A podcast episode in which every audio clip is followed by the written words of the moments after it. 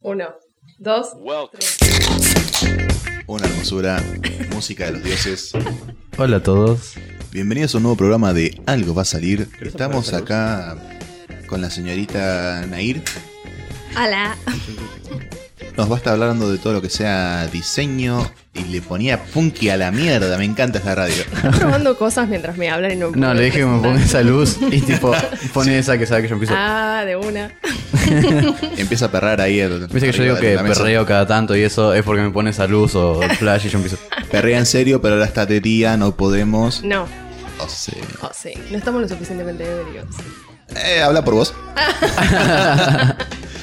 Nos va a estar hablando acá la señorita de. Eh, astrología, Ajá. de la carta natal. Sí. Y de diseño gráfico, no sé si te unas consultas o algo de Sí. los oyentes, porque Sí. es muy vasto. Ah, pará, no sé si los oyentes. No, creo que no. Yo tenía un par de. Yo- me chuparon un huevo los oyentes y yo te quería preguntar cosas tipo. Yo tengo un par de preguntas guardadas, así que Mamá. las contestamos. Vámonos, pibe. Bueno, no sé cómo quieren que, que empiece. Yo tenía tipo. Bueno, ¿querés dar primero como. Ponele que. Seguramente no pase, ¿no? Pero. Que hay un dinosaurio. No, mentira. Claro. Eh, ¿Cómo que? ponele. La invitamos a Mirta Legrand, no sabemos si viene. Ah, mal, me dijo que no, ¿eh? Nah, Bueno, está de una. no. Qué mal. Qué triste. Mejor. Ponele que hay personas en nuestros oyentes que no sepan lo que es el diseño gráfico. O Empezamos por ahí. Es como creo que estaría bueno tipo dar un concepto de, no sé si tanto en lo que es o en lo que lo podemos encontrar que vos no sabes, no te das cuenta que por esto el diseño gráfico, como qué sé yo, ¿Qué abarca el diseño gráfico? una estampita de, de- de San Cayetano, ponele. Sí, podría ser. Podría ser o no. Hay, hay ediciones. El diseño gráfico abarca todo, o sea, desde yo tenía un profesor que decía que desde que te despertás hasta que te acostás, tenés diseño gráfico rodeándote por todos lados. Por ejemplo, te levantás, te pones las pantuflas, vas a la heladera y vas a abrir un paquete de, no sé, leche, aunque no tomo leche, pero bueno, supongamos, leche. Eso está todo diseñado, o sea, tiene un logo, tiene un texto, tiene niveles de lectura, ejemplo va a decir leche pasteurizada, abajo va a decir con determinados aditivos tiene otro nivel. Además Eh, de la forma del envase, el color, todo, la presentación. la conservación que va a tener eso también depende de los colores que vayas a usar en el paquete, porque pueden alterar el color o no, depende del material en el cual fue impreso, vas a usar determinadas tintas, y todo eso es lo que un diseñador gráfico sabe hacer, desde armar y bocetar, diseñar, hasta llegar al momento de la imprenta o no, porque también tenés el diseño gráfico en las redes sociales, que es lo que más vemos todos los días. Abrís Instagram. Lo que es exclusivamente digital. Claro, todo lo que es web, eh, Instagram en redes sociales hubo una explosión muy grande que cuando yo empecé a estudiar diseño gráfico no, era- no había mucha salida laboral en nuestro país y desde que empezó Instagram y Facebook y la preocupación de todos los emprendimientos por tenerlos bien lindos para poder competir con tantas señales que recibimos todos los días, ahí es donde los diseñadores gráficos empezamos a diseñar redes. Tremendo. Sí, se fue expandiendo un montón desde que yo empecé a estudiar, que fue hace un par de años, hasta ahora. No, gracias. O sea que seguís estudiando o ya. Yo me recibí eh, hace cuatro años, si mal no me salen las cuentas. Eh, después empecé a especializarme en marketing, Ajá. o sea, poder aplicar eso que soy yo, yo aprendí de diseño de, no sé, desde un logo hasta un texto. Bueno, ¿cómo lo puedo aplicar para poder llegar a vender o ayudar a las marcas a vender con ese diseño que yo armé? Entonces, pensar con la cabeza de la marca. Si la marca me pide que el logo sea más grande, bueno, entender por qué es más grande. O sugerirle, mira, más grande no, porque es muy invasivo, preferimos que sea eh, no sé, que se priorice más el mensaje más que la marca para que la persona lo pueda recordar. Entonces es meterle cabeza, cráneo, más a la manera de venderlo que de pensarlo gráficamente nada más. Tremendo, sí. Qué sí. buena onda eso. Está muy bueno. Sí, porque hay veces que te piden cosas como que. mm, No. Ah, entonces Sí. está, está bueno saber tener, tener el por qué no. El, el, eh, vos por ahí visualmente sí, esto no me gusta cómo queda, pero saber y entender por qué no te gusta. Sí, ojo, muchas veces después terminas haciendo lo que el cliente quiere. Por En ahí vos que le sugerís y te En dice la no. última es el que te lo va a pagar, es el que te dice cual. yo lo quiero así, me lo haces así, listo. Claro, Yo quiero un pito en el obelisco y te pago 5 millones de dólares. de una. No se le puso más el forro al obelisco, ¿no? ¿Eh? El forro al obelisco no se le puso más. No, se lo puso una sola vez. Fue un artista plástico, creo que De lo hizo una. Pero sí, es como decís vos, el que te termina pagando es el cliente y por ahí ese trabajo no te gustó, no lo vas a mostrar en tu portfolio. Claramente. O haces una versión B que te haya gustado a vos de cómo quedaría y eso es lo que por ahí mostrás a la hora de mostrar trabajos. Así lo hubiese hecho yo, pero el forro no quiso. en la descripción, tipo, totalmente. El chabón quiso una poronga de todos colores y bueno, lo tuve que hacer. Pero sí, básicamente sí. ¿Y qué cosas tipo podés eh, tener en cuenta en el momento de hacer un diseño Eh, porque ponele, yo manejo Photoshop y hago las cosas como a mí me gusta. Todo para hacer Photoshop. A veces. Ah. Y, eh, pero sé que atrás de cada cosa eh, los colores te dicen algo y cada cosa te, te da... Como que vos, por ejemplo, no puedes poner, no sé, para una funeraria.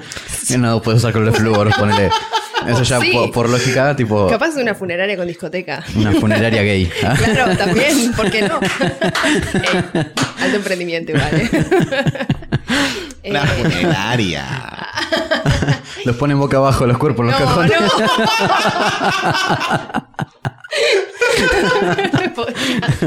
Para fácil acceso. Qué turbio, todo el carajo. Bienvenida. Eh, no, sí, bueno, tenés una parte del estudio de los colores, por ejemplo, lo que es comida. eh, se estudió que el color rojo o el color amarillo, por eso McDonald's de, hecho tiene esos colores, son los que invitan al apetito. El color verde está relacionado a la sanidad o a la naturaleza. El color azul a cosas más esotéricas o más místicas, si se puede decir. Eh, o también la seguridad. O sea, porque de hecho los uniformes de los policías universalmente son azul oscuro, por lo general, o negro. Tienen esos colores. Bueno, viene de una señalética que ya fue como impuesta.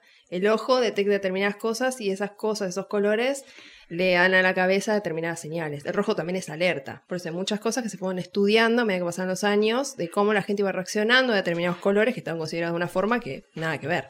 ¿Qué onda con eso de. O sea, me parecía a mí toda la vida, después lo vi en un video de Ramita, acá bajoneando por ahí, Mm. que el chabón agarra dice que cuando un producto tiene empaque negro, a uno le parece más cheto, Sí, más fifí. premium. Bueno. Claro, premium. ¿Qué onda con eso? Sí, de hecho McDonald's lo, lo empezó a testear en Estados Unidos, que quieren tirar la marca como algo más gourmet en determinadas áreas, entonces empezaron a testear. Testear en marketing es justamente eso, probar la reacción de la gente y ver qué pasa. Es que tipo, algo va a salir, bueno, es así, estás permanentemente testeando porque hay reacciones que no están estudiadas, no están vistas y estás explorando qué pasa. Sí, el negro le da el tono de la sobriedad, de algo gourmet, de algo con una firma. Eh, el negro te da la señal de algo, sí, cheto, con nivel. Claro. Claro. Eh, y eso también se fue estudiando a medida que pasaban los años. Ejemplo, los trajes son negros, los autos de alta gama son negro polarizado. Entonces Mm. marca un nivel y nuestro ojo empieza a asociar esos colores a algo muy sobrio. También el negro es el antisistema. La gente que está en contra del sistema se viste de negro, por ejemplo, porque no tiene colores que mostrar. Hay muchas cosas atrás. De Muy copado, está muy bueno. Hice una Y- pregunta idiota y me recibí tremenda información, gracias. Y el tema de la paleta de colores y eso, elegirlo, o sea, si bien Bueno, yo soy malísimo con las paletas Ah, de colores. eh, ni, yo lo, ni yo lo escuché, qué buen talento. ¿Viste? Mal. Fue como fumo. Eructo silencioso acaba de Sí. eructar, pero nadie lo escuchó. Si quieren, les erupto de nuevo. De una. Dale. Listo. Nunca aprendí a eructar. Dato- Claro. Un dato que Eh. no le importa a nadie. Y em, lo que es el tema, bueno, bueno, ya dijiste que sos malo para las paletas de colores, pero ponele. Eh, bueno, me cagaste la pregunta. No, no, pero igual- Básicamente. igual no, claro, ¿cómo así. elegís tipo una paleta de colores para algo? ¿Qué sabes como qué, co- qué colores van con, con cuál? O, por ejemplo, a mí el marrón no me gusta. Es- o sea, sé que si lo uso con otros colores por ahí puede ir, pero el marrón no me gusta. Es un Por color de- que es una caca. Es un color de caca. Sí. No, me acuerdo que me dijiste que marrón no te gusta. No sé si me connota caca, ¿no? Puede ser tierra o algo así. No, en lo que es que es la paleta de colores, ¿no? Por empezar, es como decís vos, son colores que combinan. eh, a veces no son todos iguales, porque la gente que usa Mm. todos los colores en la gama de marrones y no tiene un buen dominio de paleta, porque no significa que sea todo el mismo color. Puedes complementar el marrón con, no sé, qué sé negro. yo. Arre. Un bordocito, un rojo. un bordo, un rojo tirando a un bordo o un negro, dependiendo de lo que quieras lograr. Em, yo digo que soy mala con la paleta de colores porque tiendo a ser muy estridente. Por ahí empecé con una paleta que era más pastel y terminé con un color que decís, "Buah, se fue a la mierda. De hecho, Claro. me pasó en mi Instagram de astrología que empecé con los colores de los signos determinados todos los más tierra y terminé metiendo Capricornio con un verde que decís, che, esto está re fuera de paleta. Claro, de una. Yo lo que hago a veces, cuando tengo la paciencia, pues soy bastante impulsiva, Same. en internet hay páginas que proponen paletas de colores. Porque a veces estás en blanco y decís, necesito una paleta de colores Mm. ya, no, no se me Adobe ocurre. tiene una. ¿Eh? Adobe tiene una, yo la uso para a veces Sí. para el logo del, del algo va a salir, usé esa. Justo iba a decir, la paleta de Adobe para mí es la mejor para sacarte Mm. del apuro, porque a veces estás tan eh, abocado a una idea que y necesitas, el cliente te lo pide ya, porque también el diseño es como, eh, pasamos a ser de la gente que no tiene trabajo a la gente que es tipo pisero. Claro, Quiero un diseño para claro. allá, para mañana, porque y yo decís, pues para, para, como para allá. De Para la acá. Para la laca. Lo quiero para hace cuatro semanas.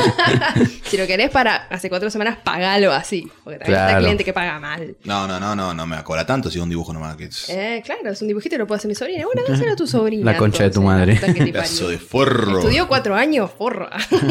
Y sí, sí, Bah, tiene cinco dibujos que tiene un año. Claro, Claro, bueno, bueno, está ratista. bien. Entonces, bueno, ¿qué dibuja la nena, no? Pitos. Ah, eh, sí, me imagino. Sabe lo que quiere. Eh, ¿Cómo es? Bueno, el tema esa de la página que es, creo que es adobe.color o color.adobe, no sé, siempre que quiero entrar, mm, le erro.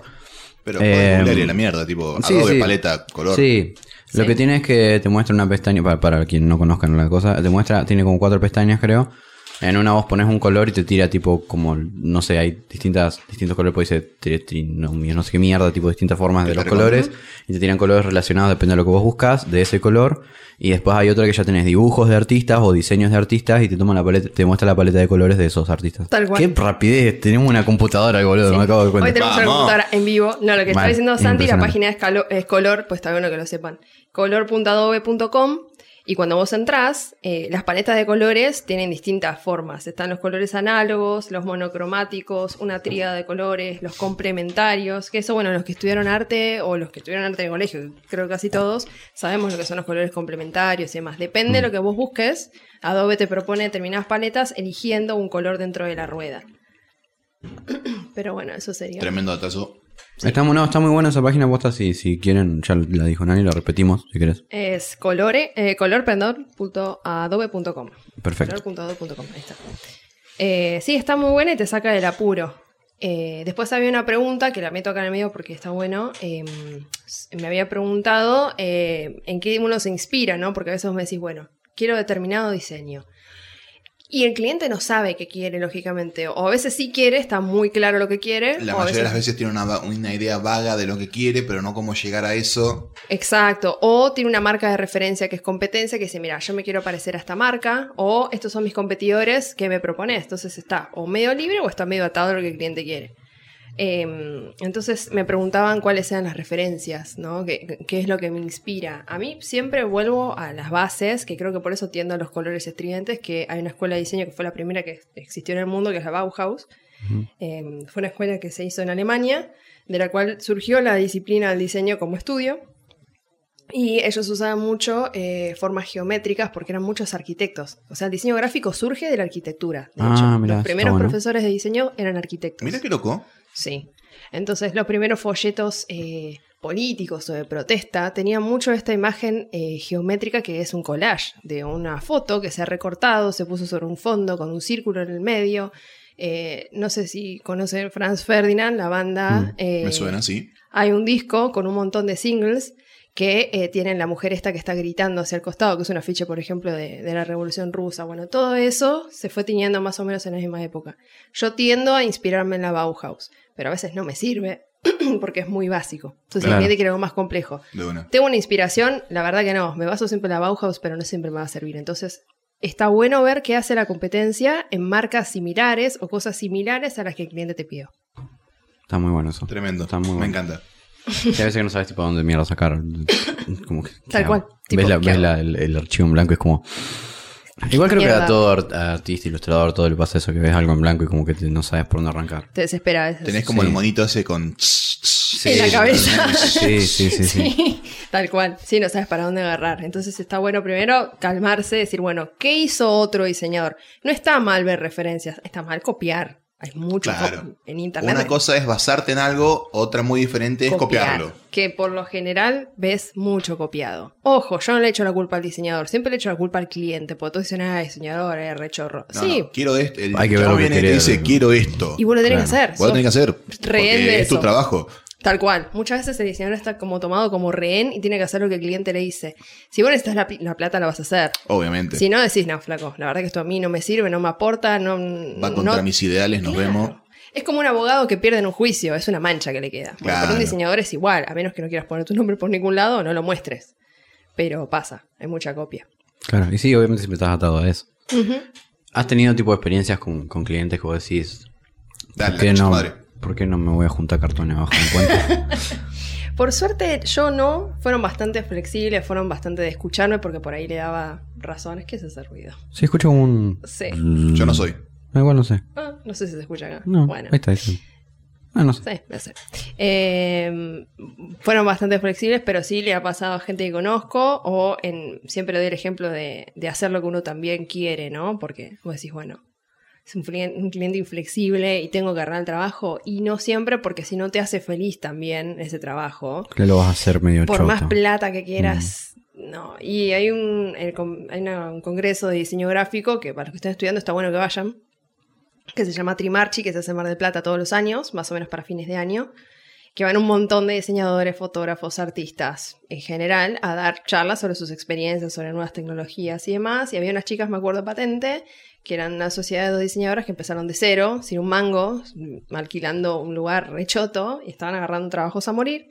Y las dos, eh, me acuerdo que eran veganas y eran activistas por los derechos animales. Y justo les tocó un cliente que tenía un coto de casa, que son los lugares, para los que no saben, la gente va a matar animales. Y querían un determinado logo para ese lugar y les dio la gráfica. Al principio, claro, no sabían muy bien qué hacer, si agarrarlo, bueno, lo agarraron, lo aceptaron. Cuando empezaron a empaparse del tema, se empezaron a dar cuenta que les hacía mal, se sentían mal haciéndolo. Y dijeron, bueno, ya fue, le cobro más caro porque por ahí no sirve la plata y por más caro que le cobramos, el tipo decía, no, bueno, me voy a otro lado. Y el tipo no, les pagaba más. Llegó un momento que se pusieron tan mal viendo eso, el tipo le pidió un logo bastante gore, tipo un, un pato con una escopeta al lado, una cosa así, y dijeron, yo no puedo hacer esto, o sea, va en contra de toda mi filosofía. Eh, entonces le dijeron que no, con todo el dolor del alma, porque para ellas era mucha plata, pero también está la cabeza de uno, ¿no? O Sí, sea, el si no te deja tranquilo. Sí, Sí, el no deja de ser un artista. Así que nada, lo rechazaron y dijeron, bueno, no. chao. Uno primero tiene que estar en paz y después el resto. Tal cual, tal cual, tal cual. Y si va en contra de tu filosofía, como que la pasás mal, la guita es como la recibís, pero después como una tortura de hacer algo que no te gustó. Claro, no, no está bueno tampoco. Más en este caso que por ahí sentís culpa de que como que en cierto nivel estás Aportando a aportando, ayudando, facilitando a esto que estás en contra. Tal cual, tal cual. Entonces también eh, tomar trabajos que les divierta, eh, que les guste, porque así aprendes más rápido. De hecho, todo lo que haces en esos trabajos después te queda grabado en la cabeza mal. De una. No agarrar cualquier cosa. Em, Ese es un en lo tremendo que tip es, de vida, chiques, tómenlo. Sí, eso sirve para la vida. Tipo, si Sí. algo no te, no te gusta, no lo hagas. No, no, no, de una Punto. aplica todo. Bueno, cancelámelo esta noche, Santi, entonces. mucho no me copa. Necesitaba la plata, pero tanto no. Ah. Claro, 300 pesos son 300 pesos, pero después Claro. no termina por una semana, boludo. 300 pesos. No me voy a bañar por esa plata. ah. Era muy barato. Eh, barato implica un precio. es verdad, es verdad. Gratis es otra cosa. Eh, lo en lo que es en la carrera, Mm. ponele. Porque yo, eh, qué sé yo, eh, no sé, no sé qué es lo que qué es lo que ves, tipo en la carrera. O sea, yo sé que por ahí te enseñan lo que es, eh, como decías vos, geometría, esas cosas. No sé, no sé qué materias se ven. Morfología es eso, justo. Sí, bueno. Bueno. si hay gente que por ahí está escuchando esto, está bueno eh, la pregunta para que sepan que se está riendo. Me enseñaron a comer. Te Eh, enseñan algo. Era un chabón con tremendo sobrepeso enseñándole, mira, así se come una hamburguesa cuádruple. ya cómete la maldita naranja. Morfología, te enseñan a hacer morfón. De una. Eso lo, lo sabemos bastante nosotros tres. o morfeo. Amamos Ah. comer. Yo creo que los tres amamos comer. Sí, ¿Quién no ama? sí. Bueno, hay mucha gente que puede comer o no, igual, le da lo mismo. Detesto a esa gente. O sea, conozco como, gente no. así, todo bien, la detesto, no, ni- tal, pero los quiero. Claro, llegas y decís, no, como tranqui, una- unas papitas. No, no, pero ¿con qué? Una milanesa, una hamburguesa, algo. No, unas galletas de agua con un poco de pata y ya A está. No, recareta, nosotros anoche no. cenamos papas fritas nomás, tipo. Sí, güey, es verdad. Yo no cené, pero por causas de motivos. No, pero hubo una causa. Choquín. Ah. Motivos alcoholizables. O sea, yo. que soy puro alcohol. Ay, Santi acaba de escupir todo. No, no, No, no, no, no, lo, lo aguantó bien. Yo trago. Van a escupir. No, para volver a la pregunta, no vamos a las ramas. Eh, el primer año, Ay, por lo general, ves morfología, que es justamente eh, el estudio de las formas y de cómo morfar una hamburguesa como dijo. Yo estaba re, tipo serio escuchando. eh, ah. Eh, eh, eh. No, el estudio de las formas, que viene mucho también de esto de la Bauhaus, aprender realmente de cómo se ven, cómo se complementan, qué podemos hacer con las formas. Que es re tonto, pero es básico, es como aprender Es colores primarios. sí. es que sí, uno cree que es algo que puede pasar por arriba, pero se necesita una base sólida para después pasar a lo más. Claro, pues siempre hay algo Sí. que, que no sabes. Tipo. Sí, sí, tal cual. Además, Sí. Bueno, después te enseñan cómo llorar, porque los profesores son muy hijos de puta el Ah, una. año. de tardes. Estuvimos Tiziano Ferro te dos amo. días cantando Tiziano Ferro, para los que no entienden. Esa canción es como... de tardes negras. Ok. Bueno. Eh, Sería, muchachos. no, posta, el primer año muchos se frustran porque las hay diseñadores que no son muy, pe- muy pedagógicos enseñando y las críticas a los diseños eh, son muy duras. Entonces ahí es cuando uno aprende a desapegarse de lo que hace, porque uno que va con la mejor ilusión de esto es lo mejor. Es que Es sí, lo lindo que yo hago sí. lo amo, es para todos. Mirá qué lindo que está, no, flaco, eso no caga. Tal cual, tal cual. Yo me acuerdo con un profesor, yo estaba re contenta con mi trabajo. Yo estaba en segundo año, en primer año fue como bastante light. Y me acuerdo que me ha dicho de todo en mi trabajo.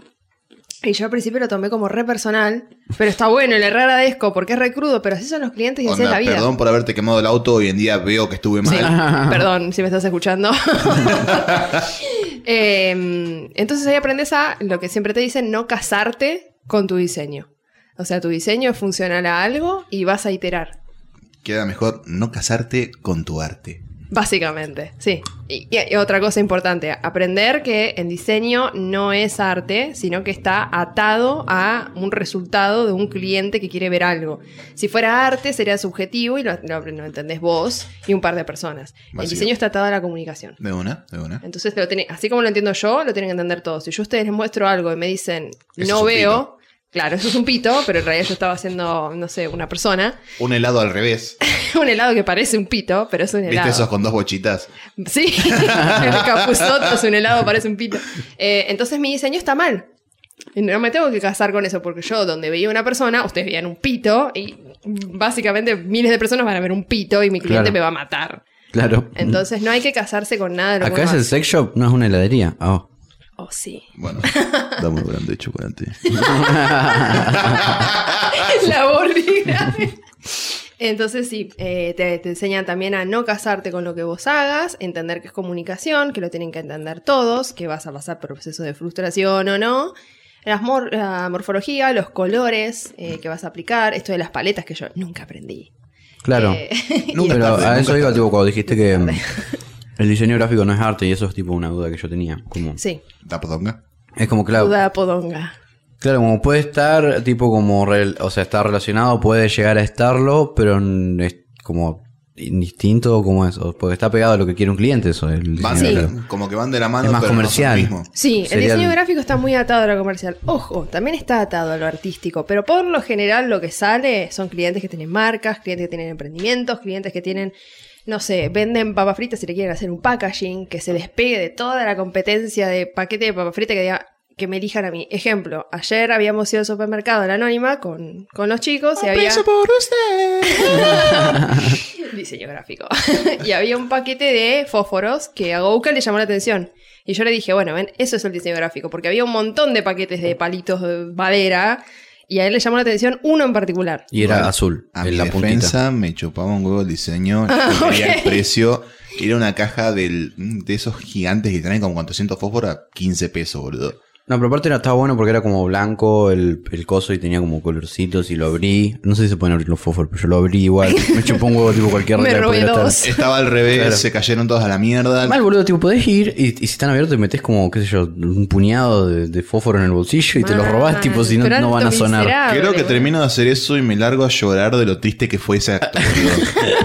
Pues estaban con 14 pesos, estaban con uno. Es que claro, están 14 pesos los 400 fósforos. No podía robar eso, boludo. Oh, sí. Andá a robar, no sé, birra importada. Mm, de una, de una, de una. Mm, bueno, si vas a robar, o sea, te van a meter preso, te robes una gallina o un banco. Robate el banco. de sí, una. o robate la gallina para tenerla en el patio de tu casa, como una mascota. Mal. bueno, ¿tenías más preguntas? A mí no me hicieron preguntas de diseño. ¿No te hicieron preguntas? ¿Qué pasa? La con única que me preguntó fue audiencia? Agus Cúcaro. ¿Qué te Hola. Agus? Hola, Agus. Preguntale por qué es tan puta. Soy rapidita. Pero, pero eso que tiene con el Rapidita de diseño, bimbo. Eh, eh, creo que soy puta por las mismas razones por las cuales ella es puta. Así que. Oh, Está muy bien. Igual, recabio. pa- Partamos de la base que no está mal ser puta y el concepto de puta no creemos. Estamos hablando de chistes básicos, Ah, obviamente, está- so- somos gente grande, gente comprensiva, estamos en pleno 2019, loco, avancen. Exactamente, pero no estaba mal aclararlo porque siempre está el, ay, pero ustedes. Bueno, no. ¿Qué? ¿Por qué es tan puta y si se puede arreglar mediante Photoshop su putez? Yo creo que no, yo creo que no. Ya está, o sea, nací puta y voy a morir puta. Bueno, después de esto, pará, me tiraron una pregunta Same. acá que no lo había visto. Sí. Que es eh, como atenta a lo que dijimos eh, hoy de el hecho de que la, de que lo que hagas tipo vaya bien con. que te guste básicamente y te sientas como bien con eso. Eh, ¿Qué harías si te piden diseñar el logo de una porno infantil en la Deep Web por un millón de dólares? No lo hago. No, eh, empecemos que es poca plata por tanto. cosa. Sí, Primero es poca plata. sí. Primero principal es poca plata. Segundo, Mínimo tres. Ah, no, no, no, no, No, no, no, no, no, no, no hay pará. forma, no hay forma. Empecemos que si llegas, se llega a revelar que lo hiciste vos, vas 400 men- vas 400 mente- 400 mil veces preso. Se trabó boca. Sí, me vez, boludo. Mínimo tienen que ser, no sé, 3000 bitcoins. De una, bueno, Mm, sí. bi- Bitcoins, sí, valen más Sí. que los dólares de una. Sí, sí, sí. No, pero volviendo a la pregunta, en mi cabeza, y yo como soy, a ver, yo no cuestiono al resto. Es como, por ejemplo, en la abogacía el abogado penal. Y vos decís, está defendiendo un violín, un asesino. Bueno, hay gente que por guita baila. Yo la verdad es que no, prefiero cagarme de hambre y hacer un podcast. Eh, Ey, me sentí atacado. no, pero Oye, no oye, lo oye. Oye, oye, oye. Despacio, cerebrito. No, pero no lo haría. Tranquilo, viejo. Ni por toda la plata del mundo. Estoy buscando un par de consultas que me habían hecho que está bueno. Ah, acá está. Tengo unas preguntas que me han hecho. ¿Por qué Sandy se la come? Porque puedo. Sí. Punto. Listo. Porque Pues, puede y le gusta. ¿Podés autocomértela? No, si pudiera, no, No de mi casa, deprimido. boludo. Tipo, No estarías acá haciendo el podcast. No estaría deprimido tampoco. creo que no podría caminar. Claro, de una. no. Tremenda joroba, pero tipo del medio de la espalda tenía el chabón. Terminaba hecho una parábola el hijo de puta. Me habían preguntado. tipo una N en minúscula. Pobre Santi. Siempre lo tienen para el bullying a Santi, ¿no? Igual ya hablaba de mí, ¿no? Pero bueno. Oh, sí. Eh, no, me preguntaron cómo administraba el tiempo de diseño, si uso bocetos. Uh, tremenda pregunta. Sí. Eh, No, fin de la pregunta. No sé, no, no sé, no sé, no sé. No, si cómo administro, bueno, dependiendo de la cantidad de clientes. Hay veces que un mes tengo, además de que yo trabajo en, una empresa bajo relación de dependencia, hago trabajos afuera. Y a veces me pasa que me piden un logo y otro me piden una tarjeta social. Entonces yo sé que una tarjeta social es poner un nombre, datos, algún fondo que le guste, o sea, más o menos la tenés un poco entrenada a la vista. Un logo toma más tiempo. Entonces, además de que al logo le voy a cobrar más, el logo va a ser lo que más priorizo y probablemente desde que llego de mi casa hasta que me voy a acostar voy a estar con ese logo. ¿Tenés fecha límite fija, fecha límite aproximada? También depende del cliente, es todo muy relativo. Si el cliente, vos lo ves muy exigente y al primer boceto que le mandaste empezó a cambiarte todo, vas a saber que ese trabajo te va a costar medio mes. Entonces, ¿qué haces? Estableces límites de tiempo con límites de correcciones. O sea, siempre el diseño es iterar, iterar, iterar. Entonces te digo, listo que yo te hago el, logo. Eh, más o menos en 15 días con cuatro correcciones, tal precio. Si querés más correcciones, tal otro, y probablemente dure más porque el cliente es bastante exigente. Me parece hermoso eso de que Está cobres muy bueno eso. Sí. Está muy bueno. Sí. Es Sí, que porque- sí, si no te dan vueltas hasta que te cansás, boludo. Exacto. Entonces es como, no me tomes de boludo porque también me toma tiempo. Yo no puedo hacer, bueno, tirámelo para este lado, lo tiras, no, no, no, ¿sabes qué? Hagamos otra cosa. No Aparte terminas del más. trabajo le cobras el tiempo que te lleva a hacerlo, me encanta. Sí, le cobras por tiempo. Muy buen sistema. Igual eso es a ojo, porque la gente dice, "Y, pero ¿cómo hago como presupuesto? Es la primera desesperación de diseñador. Posta es viendo cómo es el cliente. Primero, sabiendo si es un cliente que va a pagar bien el trabajo o es un cliente que no tiene un mango. A ver, el trabajo siempre hay que cobrarlo. Por más que sea amigo, siempre hay que cobrarlo. Olvídate. Porque es tu tiempo y por ahí vos te Y por más que sea amigo, siempre hay que pagarlo. Exacto, Además, si un amigo no te quiere pagar, no es amigo, claramente. Eh, y después viendo también el, el nivel adquisitivo, si- no es lo mismo cobrarle a Coca-Cola que cobrarle a una panadería de barrio. Claro. claro, claro. claro. Entonces, a vos te sirve tomar ese trabajo porque querés tomar experiencia en la panadería de barrio, bueno, no le cobres tanto, tomalo y de paso tenés tu experiencia para tu portfolio y la experiencia con un cliente. Si estás corto de tiempo, bueno, cobralo más. Si te lo pagas, lo vas a hacer y te sacas hasta las 5 de la mañana diseñando. Que no.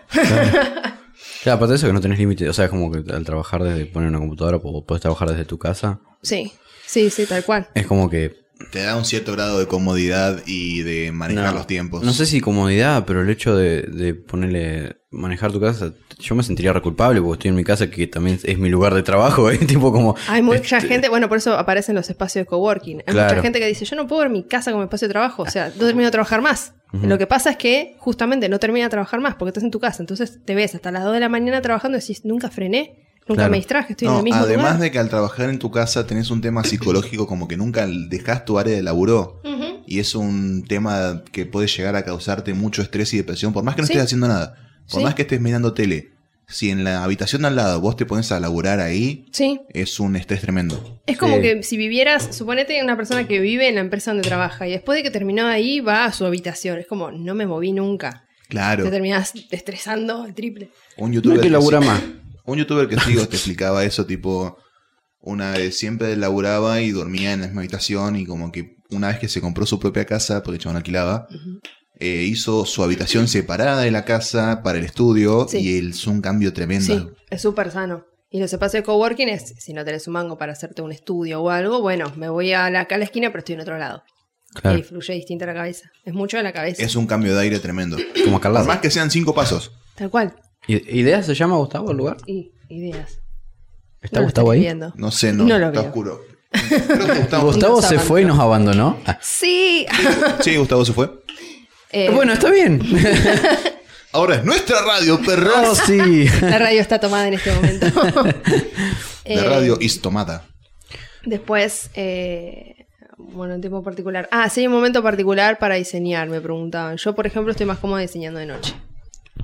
Mm, De una. A mí, Está bueno todo poder lo que disfrutar sea más el día por ahí. No, no viene tanto por eso. Onda, por la misma razón que yo prefiero jugar de noche, creo que va por ahí. No hay interrupciones. No hay interrupciones, nadie te rompe las bolas, nadie Ah. te pide nada, Están todos durmiendo, nadie jode. nadie Sí, te llama, nadie te manda mensajes, nadie te dice, che, me alcanzás tal cosa, nadie te va a mostrar nada, Nada. no te ll- nada, nada. El espacio es tuyo y haces lo que vos querés. Gustavo volvió. Gustavo volvió, porque yo tipo, quería, hacer, quería hacer la pausa para pasar al otro bloque y era como que, pero yo no sé ponerle pausa a la grabación. Tengo miedo. Ay, nos fue a buscar las birritas. ah, Ah. gracias, Gustavo. Eso nada más, Te queremos. con toda el alma. Eh, bueno, Páguenme. así que sí. Páguenme, hijos de puta. así que sí, prefiero la noche, mil veces. Tremendo. Mil veces. Fluye mejor. Bueno, creo que podemos hacer una pausa y se viene el break musical. Así que Nani ya hizo una elección de temas. Hizo la, elige como siempre nuestro invitado, elige la del principio, la del final y la del medio. Este es el nuevo formato que vamos a adoptar de ahora en más, llamado formato. Agus. ¿Por qué? Porque fue el formato que más nos gustó de Y lo fue que el mejor, hicimos. sí, sí, tal cual. Eh, nos pareció dinámico y es así que de ahora en adelante nuestros invitados ya saben que van- vamos a tener ese formato. Va a ser todo más dinámico y organizado para que los podcasts estén controlados y sean lindos. Así que nada, eh, cerramos el primer bloque. ¿Tenés algo más buena. que creas? ¿Algo que te quedó relevante? sin meter a colación? Eh, no, creo que respondimos todo. Nada. Fue, fue una, fue bastante amplio y fue, Sí. yo Sí, creo que sí. ya no tengo más dudas. Sí. ¿O sí? Sí, En la podonga. Podemos arreglar con eso. Así que nada, Le podemos dar fin. entre la música.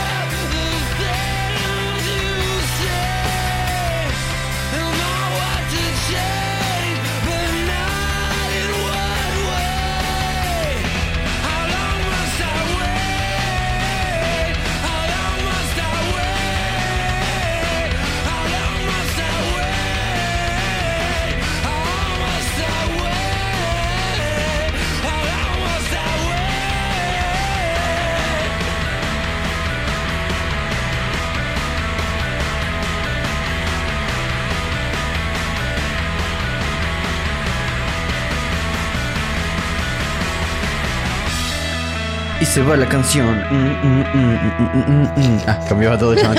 cambiaba la tonalidad. Eh, bueno, abrimos la segunda y última sección de este episodio en el cual Nani Vamos. nos va a hablar. De. Astrología. ¿Cuál es la diferencia entre astrología y horóscopo? Ya. Sin repetir y sin soplar. Bien, bien, bien. Toda, toda. No tiene nada que ver. La gente que decís, vos crees en astrología, nah, es un verso, eso, dicen cualquier cosa. Bueno, lo que probablemente se estén refiriendo es a el horóscopo que aparece en la revista que dice, hoy vas a recibir dinero. Primero que divide la vida en salud, amor y dinero, y la vida no es solamente eso. Y segundo, que la astrología contempla algo que se llama carta natal, que es lo que nos hacen a todos, la revolución solar. Bueno, es muy vasto. Yo ahora seleccioné un par de cosas como para que ustedes saquen su carta en su casa y puedan leerla y entenderla en los aspectos básicos. Siempre recomiendo estar con su astrólogo, ¿no? O que les recomienden un astrólogo que les pueda hacer el, el análisis de la carta, porque un astrólogo va a saber mucho más y va a saber integrar más la información que nosotros desde internet. Bien, bien, bien, bien. Eso está muy, muy, muy bueno aclararlo. Es como que siempre ir al profesional.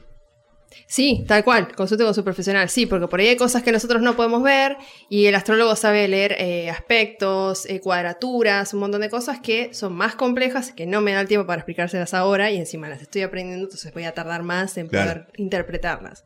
Acá vamos a ir a los aspectos básicos para que ustedes puedan leer su carta en su casa, pero siempre que haya una duda o no se sienten identificados, uno, o el horario de su nacimiento no es preciso, o realmente falta codificar toda esa información que un astrólogo pueda llegar a, a- a explicarles. Muchas veces pasa que la persona es de Pisces y dice, no, pero fulano no es ni en pedo así. Bueno, fulano probablemente tenga un ascendente o una luna que haga que ese Pisces no se manifieste de la misma forma que el resto de los piscianos. De una. Me siento ejemplificado. Estoy en bajada en esta parte y me caigo. Yo, yo aprendí que si me pongo así no me voy para allá. Ah, mal. Bueno, pasa que No. por ahí estamos así grabando y se- nos empezamos a Los primeros programas empecé a flashear yo que la silla estaba mal. y que me iba cada vez con- más contra la pared. Después vi que el piso está en bajada hacia la pared y que yo no estaba loco. Un dato que no le importa a nadie.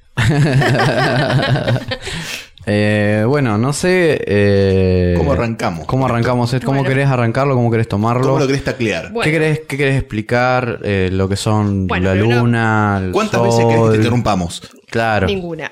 Listo. Porque ya van, ya van tres buenos. claro.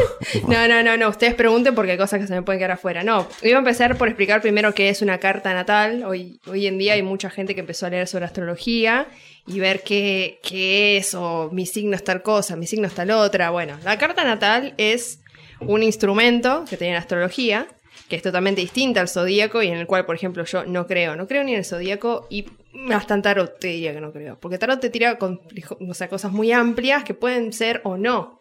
Pero es como decirte, sos una persona muy organizada. Bueno, todos en cierta parte somos organizados, ¿no? Entonces por ahí es algo muy amplio. Sí, pero si yo sé tu signo, te lo puedo mentir.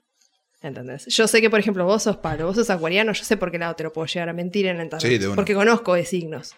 Por eso es la parte que yo no creo y en la, ca- en la tirada de cartas. Pero eso por lo menos es ahora. Quizás hay gente que sabe de tarot y me puede decir, no, flaca, no sabes nada, pero yo no creo. La carta natal es como una foto al cielo en el momento en el que vos naciste. Estamos este, en un sistema solar con un montón de planetas que van girando, constelaciones de estrellas. Y siempre digo que el que miro los caballeros del zodíaco de chico, hay muchas cosas en la astrología que le van a parecer, ah, sí, de una, esto yo ya lo sé, las casas, Sí, esas sí, sí. cuestiones. La- el orden de las casas coincide con el orden de la astrología en la saga de las 12 casas. Yo me quedé como, "What?".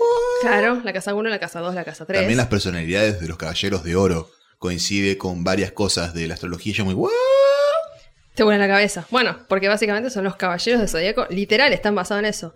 Los que vieron Sailor Moon, lo mismo. Cada una de esas Sailor tenían una característica inherente a el planeta que era regido por ellas. Por ejemplo, Venus era la del amor. Eh, y, o sea, básicamente es el planeta del amor, Venus. Otra de las cosas que hay que tener en cuenta es que la astrología toma como un planeta al Sol, que sabemos que es una estrella, y la Luna, que sabemos que es un satélite. Bueno, se lo toma como planeta también. Em, Creo que el planeta viene más como de cuerpo celestial, tipo, Sí, sí, lo toman no como planeta en sí. Tal cual, sí, tal cual. Porque Eh, también está Plutón y bueno. Y Plutón también para la astrología. Para no Plutón fue. es un planeta que yo estoy buscando y la, la NASA lo considera un planeta. Otra Sí vez, boludo, no. la concha de su madre. Pero no era un enano y no sé qué mierda. Después Bueno. un planeta, después no, después sí. bueno, no, pero sí, los no. enanos son personas también. Los enanos son personas. si me pones uno arriba de otro, ahí sí. Ahí es una persona. Claro. Compuesta por dos. No, y después está Fiuco, que también me preguntabas vos, Santi. Sí. Eh, la astrología no lo toma a Ofiuco. ¿Por qué? Porque ¿qué empezó a pasar? Ofiuco empezó a desplazar las fechas de los signos. Y hay gente que se ve, pará, pero yo soy re de mi signo. ¿Por qué? Yo no soy de tal otro. Creo que el que era ariano, ponele que pasaba a ser, no sé, libriano. Suponete, vos decís, nada que ver, libra. Por tirar Aries. así al Por aire. tirar algo al aire, no me acuerdo cómo lo desplaza. Entonces, la astrología dijo, ok, no lo tomamos porque la configuración conocida por el mundo ya está establecida y está ordenada en 12 puntos. Claro, es como que toda la vida hiciste algo para la izquierda y la nada dice, no, no, guacho, a la derecha. No, Sí. tu vieja. A Acuario no le gusta esto. Acuario, Ah. sí. Ahora le explicamos a la gente sobre los signos y demás. Pero lo que hay que tener en cuenta cuando empezamos con la carta natal es poner el lugar preciso de nacimiento, la hora precisa de nacimiento que está en la, en la ¿cómo se llama? En la partida de nacimiento, en la fecha y el año. Tiene que ser preciso, ¿por qué? Porque me ha pasado hacer la carta natal a gente que me tiró, sí, ponele las 7. Y yo me fijaba, hacía la carta y digo, no sé, yo conocía a la persona y decía, che, Santi, ponele, Santi, vos sos cero esto. O sea, nada que ver. Y otra de las cosas que hay que tener en cuenta es que depende nuestro sol, que es nuestro signo, el que nos acompaña todos los días, que es la personalidad interna y la que llevamos en la niñez, muchas veces no se manifiesta por cómo es, primero porque tenemos más planetas, pero además porque absorbemos la energía de nuestros padres. Me pasaba con Santi, que Santi tiene la casa 10, que es la casa de Capricornio. Capricornio admira al padre. Puede tener una buena relación o no, pero él siempre va a estar mirando al padre. ¿Qué hace el padre? Y él va a ser más como el padre. El papá es libriano y Santi tiene muchas cosas de Libra. De no querer discutir, no querer pelearse, estemos todos contentos, un equilibrio. Ya que lo mencionaste, ¿qué te parece arrancar, si arrancamos explicando qué es el sol, qué es la luna, qué es el ascendente, las casas y... Perfecto, sí. Bueno, cuando vos empezás a hacer la carta natal, te va a tirar un montón de planetas, entre ellos el Sol y la Luna, que son considerados planetas, lo vuelvo a repetir, y el ascendente. El Sol, la Luna y el ascendente es lo que nos va a acompañar todos los días de nuestra vida. Son los que se mueven, entre comillas, más rápido. La Luna se mueve rápido, la Tierra se mueve rápido. Em, y son nuestra manifestación diaria. El Sol es el signo bajo el que, uno nació. El Sol incluso rige al, al signo de Leo. Cada uno de estos planetas va a regir determinados signos. Em, el Sol es la, personalidad de cada uno y es la personalidad interna. Ejemplo, yo tengo el Sol en Pisces, porque nací el 5 de marzo. Santi lo tiene en Escorpio y Pablo lo tiene en Acuario. Esa es su personalidad interna. Después van a tener un ascendente. El ascendente va a ser eh, aquello que recubre al sol y bajo la personalidad que nos van a mirar. Por lo general, el ascendente se empieza a manifestar a partir de los 20 años aproximadamente, que ya es la personalidad con la que nos ven. Eh, Santi, por ejemplo, lo tiene en eh, Capricornio, que es este signo que les contaba que es el que admira al padre. Como que nos ven que en los demás. Sí. Como nos ven los demás. Ah, mira vos, eso no lo, no lo, no lo. Esa es otra de las cosas que te acompaña todos los días de tu vida, pero que se va a manifestar con tu edad. Cuando sos Ah, chico, por lo general, es tu sol y tu luna. O sea que la gente me ve como con Tu- tintes la gente de te va a ver como capricorniano. como capricorniano. El Capricornio es un signo del trabajo duro, del, del trabajo sacrificado, de los recursos, de tener plata para Ah, poder solventar. No Doy sabía fe. eso. Y es muy responsable. Sí, sí, sí, así te veo totalmente. Sí. eh, No sé si tanto la- la- Ah. el tema de la plata para solventar, pero el resto sí. Sí, sí. Bueno, Sí te veo como muy pies a tierra, tipo, no, no, tengo que tener esto listo y después el resto. De una. sí. Qué loco. Y Pablo, por ejemplo, es Sol en Acuario, ascendente en Acuario. Eso que va a hacer que él se muestre súper acuariano. Los acuarianos, para los que nos escuchan y por ahí tienen el Sol en Acuario, son aquellos que quieren romper los sistemas establecidos. El planeta de Acuario, que es Urano, que ya voy a llegar, es un transpersonal que ya les voy a explicar, pero es un planeta raro. Por eso Acuario gira al revés, gira acostado, gira para cualquier lado, en contra del sistema del resto. Y Acuario va a ser el contrario a Capricornio. Capricornio es el responsable, el del trabajo, el de los límites, el padre. La astrología lo ve binariamente, pero bueno, entendámoslo como una energía que limita. Sí, eh, viene de hace bastante, tiene cosas de antes, chapado a la antigua. Claro. Si bien se va actualizando, creo yo, pero hay cosas que no cambian. No, básicamente. Ver las cosas como una forma binaria de energía masculina y femenina, bueno, yo lo tomo como una, una energía A y una energía B. La energía B, que es la del supuesto padre, es una energía más rígida, la que nos va a marcar límite, la que decir, bueno, bueno, muy linda la joda, pero tenemos que trabajar para mantener esto. ¿Dónde está la guita? ¿Entendés? Claro. O, no, no, no, tenemos que aprobar este examen, nos tiene que ir bien. No hay, el no no. hay, no hay. No hay tu tía. No hay tu tía, es el padre No tu o la energía B, tu vieja. No hay tu vi, ¿sí? Tu vieja. Tu vieja. Tu y vieja, tu después vieja, tu vieja. está la luna. Que la luna es la primera energía que se se nos manifiesta apenas nacemos. Está ligada a la madre, que vamos a decir energía A, porque hay gente que no tiene mamá, que la, la parió determinada persona y falleció, y por ahí lo crió la abuela. Entonces esa es la que yo llamo, llamo energía A, que ellos le llaman la energía femenina, que es la madre, entre comillas, o la persona que contiene, que te cría, que te educa, que te guía. La luna está ligada al inconsciente, porque cuando uno es bebé, eh, no puede hablar, no se puede manifestar, está todo en su cabecita y con las poquitas cosas que tiene. Y su todo es esa energía que lo está acobijando, que puede ser mujer, puede ser hombre, no nos importa el género. Sí, No viene al caso. no viene al caso. Sí que nos tiñó de determinada forma. Una figura presente que está ahí conteniendo, enseñando, comprendiendo. Sí.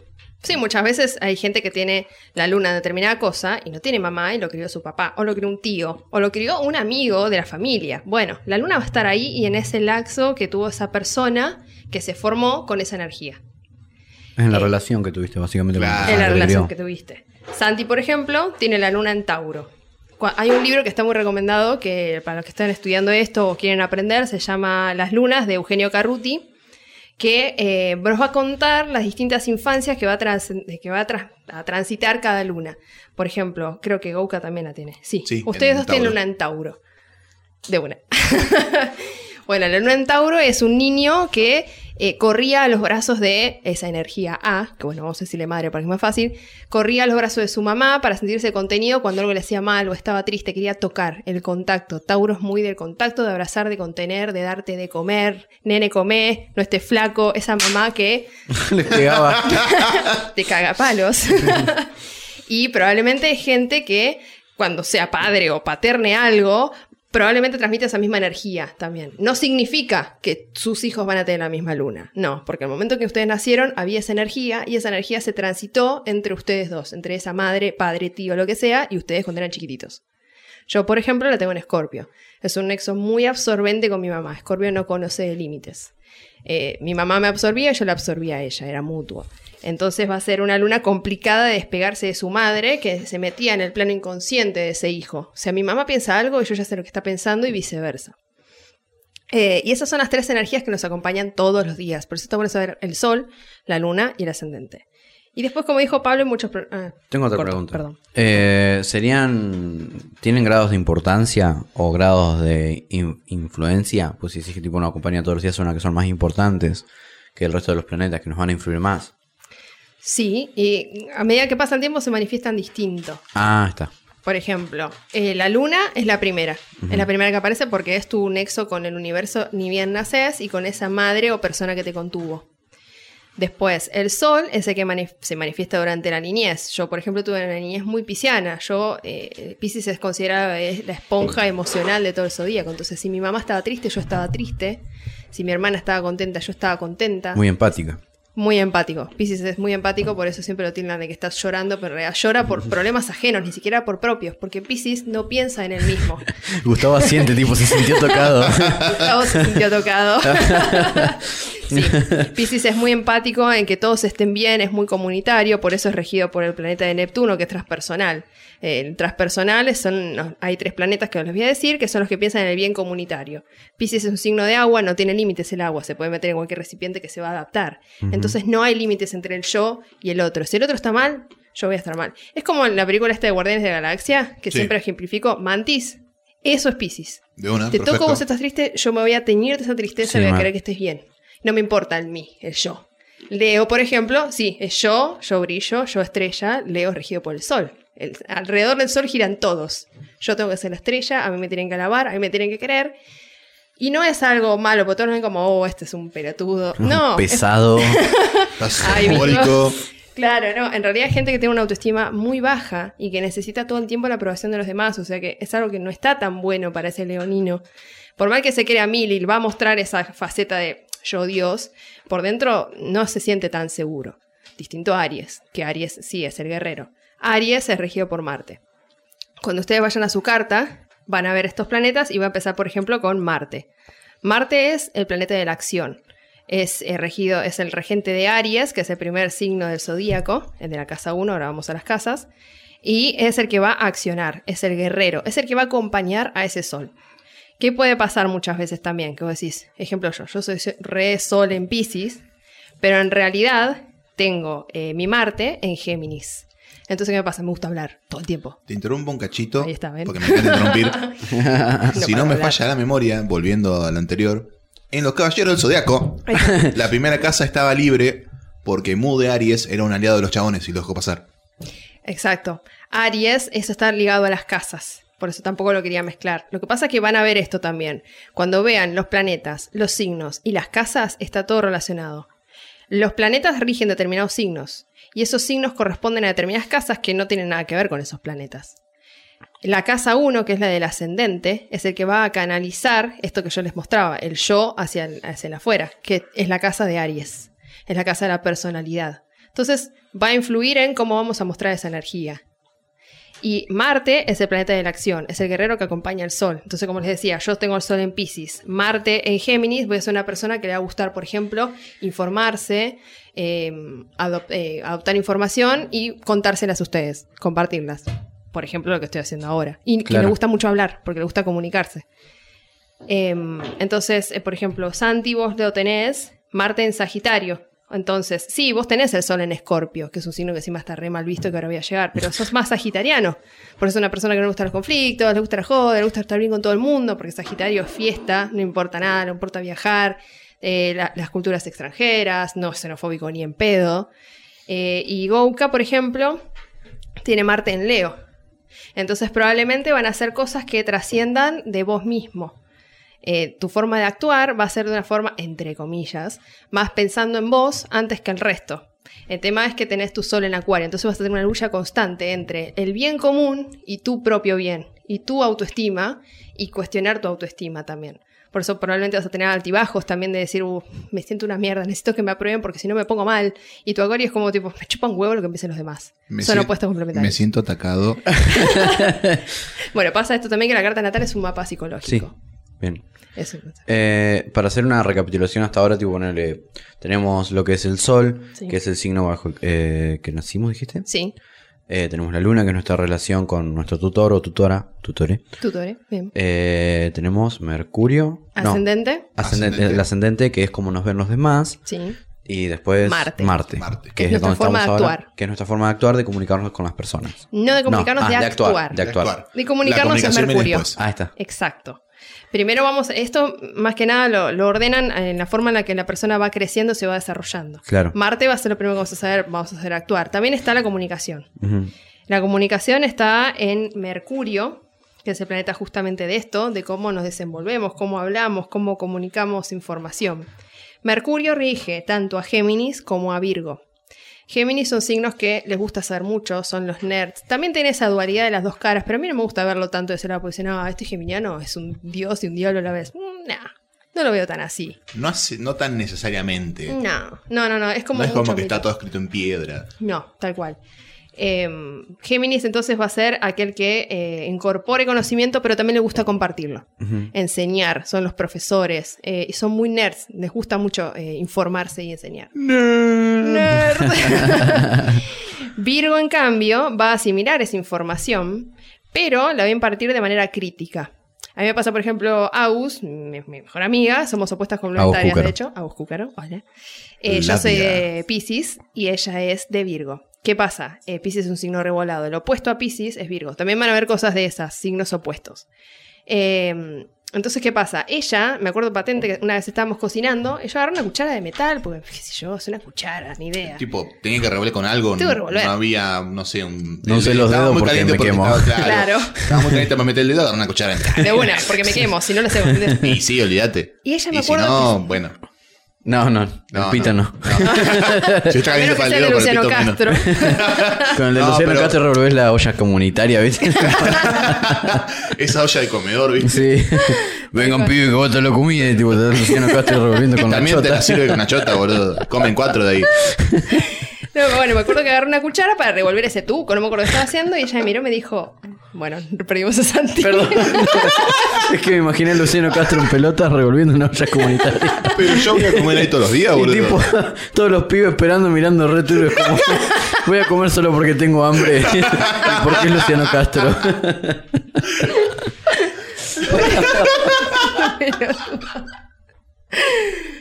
Ok. Sí, bueno, entonces ella vio re desesperada y se puso muy nerviosa, diciendo, ¿qué haces agarrando una cuchara de metal? Yo tengo que revolver. No, me dice, no agarras una cuchara de metal, tenés que agarrar una cuchara de madera. Yo, ¿por qué una cuchara de madera? No, porque cuando vos agarras la cuchara de metal, baja 2 grados centígrados la temperatura y le haces mal a la cocción. Entonces ahí está la cuestión de la información, de impartirla, pero es distinta a la de Géminis, porque yo vengo, les vengo a explicar, y Virgo es como, no, ¿qué estás haciendo? Esto está mal. Virgo es crítico. Todo el tiempo va a estar criticando lo que hagan los demás y que él lo va a saber hacer mejor. Yo creo que en ese momento agarro y meto tres cucharas más. o sea, para romper la le meto, lo revuelvo con un cubo de hielo. Saco todas las cucharas que tengo. Entonces, ¿qué pasaba? Ella se... Agarra el micrófono, Gustavo, que no te escuchan. No sabemos qué dijo. Lo desenchufo igual. Em, entonces, eh, ¿qué le pasaba a ella? Pobre, claro, lo repadecía porque Virgo es re exacto, es re preciso, es un signo de tierra. A, a diferencia, por ejemplo, de Géminis, que es de aire. Entonces, ¿qué va a decir? Yo hago mejor las cosas, pero por no, no una cuestión desde soberbia, sino que lo incomoda, se pone mal. Le gusta hacerlo de su manera, sabe que de su manera sale bien, Sí. entonces lo hace ella, de esa Sí, persona. porque ella sabe hacerlo. Claro. Entonces, por ahí no sabe comunicar de la misma forma que Géminis. Va a comunicar, pero es de la crítica. Y capaz que desde los dos lados se llega al mismo camino, pero no es el de ella. Está todo mal. Está todo mal. Exacto. Y ella se va a poner incómoda. Mm. Eso es lo que le pasa a Virgo, que es tan exacto, tan preciso. Esto de los dos los grados bajos, no sé, dos grados menos, bueno, es re Virgo, es re exacto. Eso no- Entonces, Si lo bajaba a dos grados bajo cero la cuchara. alto cubito. alguien que Pasa tenga que mucho Virgo y Escorpio debe ser hincha pelota en una carta astral, ¿no? Eh, ¿Por qué decís Virgo y Escorpio? Porque decías que tipo Escorpio también es como de muy de controlar la situación y querer. Vir- eh, Escorpio, por ejemplo, es, ma- es de la manipulación. Ah, está. Eh, ahora llego al Escorpio porque está regido por Plutón. Para mí es uno de los signos más interesantes. Los signos de agua me parecen muy interesantes. Los de tierra están buenos porque justamente nos dan ese cable que agu- la- el agua no puede tener. Esto de ella de administrar y organizar la cocina. En su caso, porque a ella le gustaba cocinar, probablemente tenga algo en Tauro y hizo un curso de cocina. O lo de los pasajes que me contaste. Claro, eh, yo le dije a Agus, "Vi- eh, hagamos un viaje. Me dice, sí, bueno, después me fijo, le digo, a ver cómo, dónde. Yo era, "Uh, tengo que entrar a la web, fijarme qué lugares. Toda la. Ella ya estaba buscando. paja. Y ella ya estaba buscando, no, bueno, podemos hacer así, así, así, porque si no le digo a los chicos, le pregunto, ya está organizando todo. Entonces ahí cuando dije, somos amigas, pues somos opuestas complementarias. No significa que todos te preguntan, ay, bueno, entonces yo me tengo que casar con mi opuesto complementario o ponerme novia. No, porque a veces los opuestos complementarios chocan. Yo con Agus fluyo porque entiendo que es mi amiga y fluimos igual. Pero, por ejemplo, un pisciano que es recontra colgado como yo y alguien tan crítico como Virgo, a veces a Piscis la semana de la puta que te parió. ¿Entendés? Y por ahí es tu vieja y la recaba piña porque está irreconfortable, ¿viste? De una. Le pintaba la violencia doméstica al chabón. Luciano Castro con qué le pegaba a la madre. Y chota. con la De chota. una. bueno, después de eso pasamos Es a. más, dicen que, que Casi le cortan la pija porque... Casi le cortan la pija pensando que era el cordón umbilical. Te conozco, puto. Malísimo. Hijo de puta sabía lo que iba a decir. 10 años son al pedo, gato. Mal. Ay, Dios. Bueno, después está Ah. Venus, el planeta del amor, de la sexualidad, de nuestro vínculo con los demás, de lo que nos atrae, eh, románticamente o no. Eh, Eso, hacé hincapié en eso, porque vos me explicaste otro día que por ahí Venus también está relacionado con lo que es el amor. Eso, y uno automáticamente lo piensa como en pareja. Sí, Es que uno asocia amor con amor romántico.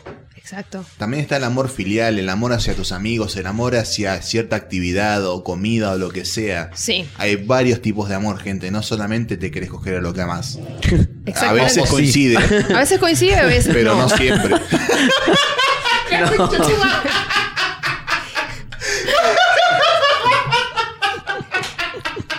No vi qué pasó porque tengo la luz de frente. Menos mal. Ok. A una mascota. Claro, por una mascota. Claro, uno puede amar a las turbio. mascotas y no por eso se las quiere coger. No. Claro. Pero el gato es mal. mío.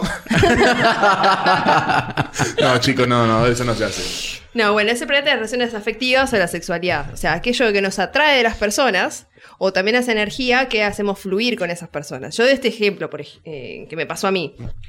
Eh, bueno, Venus más que nada está, es el que rige a Libra y a Tauro. Libra es mm, un signo que siempre piensa en el bienestar de los demás, es de aire, eh, por, por eso está siempre pensando en el vínculo con los demás, como los signos de aire, que son Acuario también, que ahora vamos a llegar, em, y Géminis. A Libra lo que le pasa es que si el otro no está cómodo o no se siente bien, al igual que Pisces, él no puede estar bien. Eh, incluso la gente que tuvo infancia en la luna en Libra era el- la, la casa que siempre recibía eh, invitados y él tenía que ser educado, correcto y bueno, y miren qué lindo que es mi hijo. Entonces, él para los demás. No hay una barrera del yo ahí. Claro. Claro. Em, Mal. Y además rige a Ah, Tauro. mal, se sentía, me sentí retocado. en Eh, bueno, vos porque vos tenés mucha energía Mm. libriana y mucha energía sagitariana. Y después tenés a Tauro, que Tauro es el, el del placer. El toro que quiere sentir placeres. Quiere comer, quiere dormir, quiere garchar, quiere plata y se terminó. Es básico. Entonces, Y, y el escabio, no anterior del escabio. por supuesto, ponerse en pedo y demás. es el de los placeres terrenales, Tauro. Si tiene todo eso, el toro está contento. Si no, se va a enojar. Es bastante testarudo también.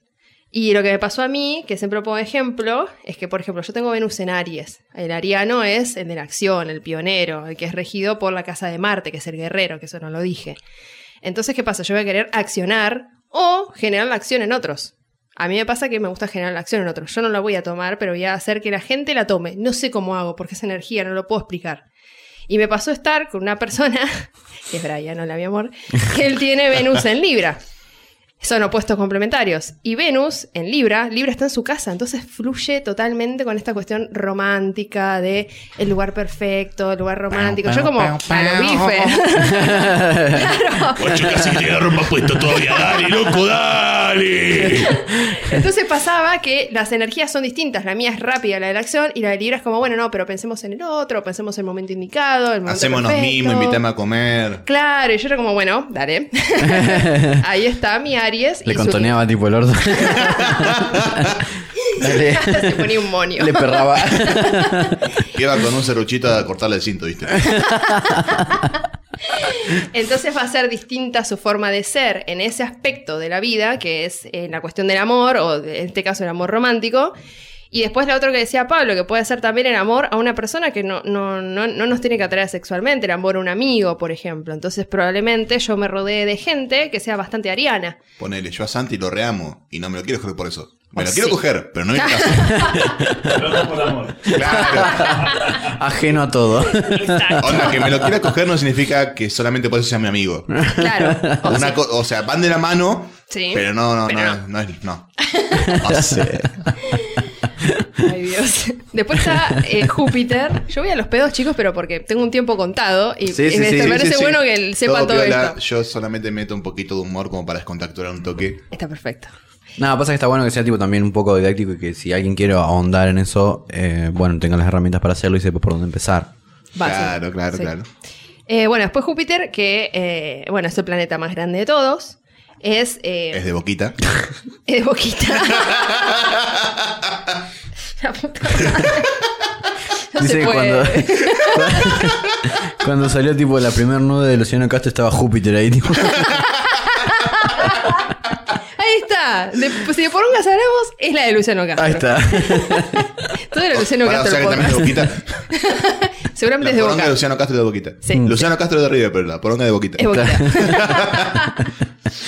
bueno, eh, el planeta más grande de todos, es el campo en donde nosotros nos vamos a expandir, a expandir, perdón, sentirnos que vamos a crecer.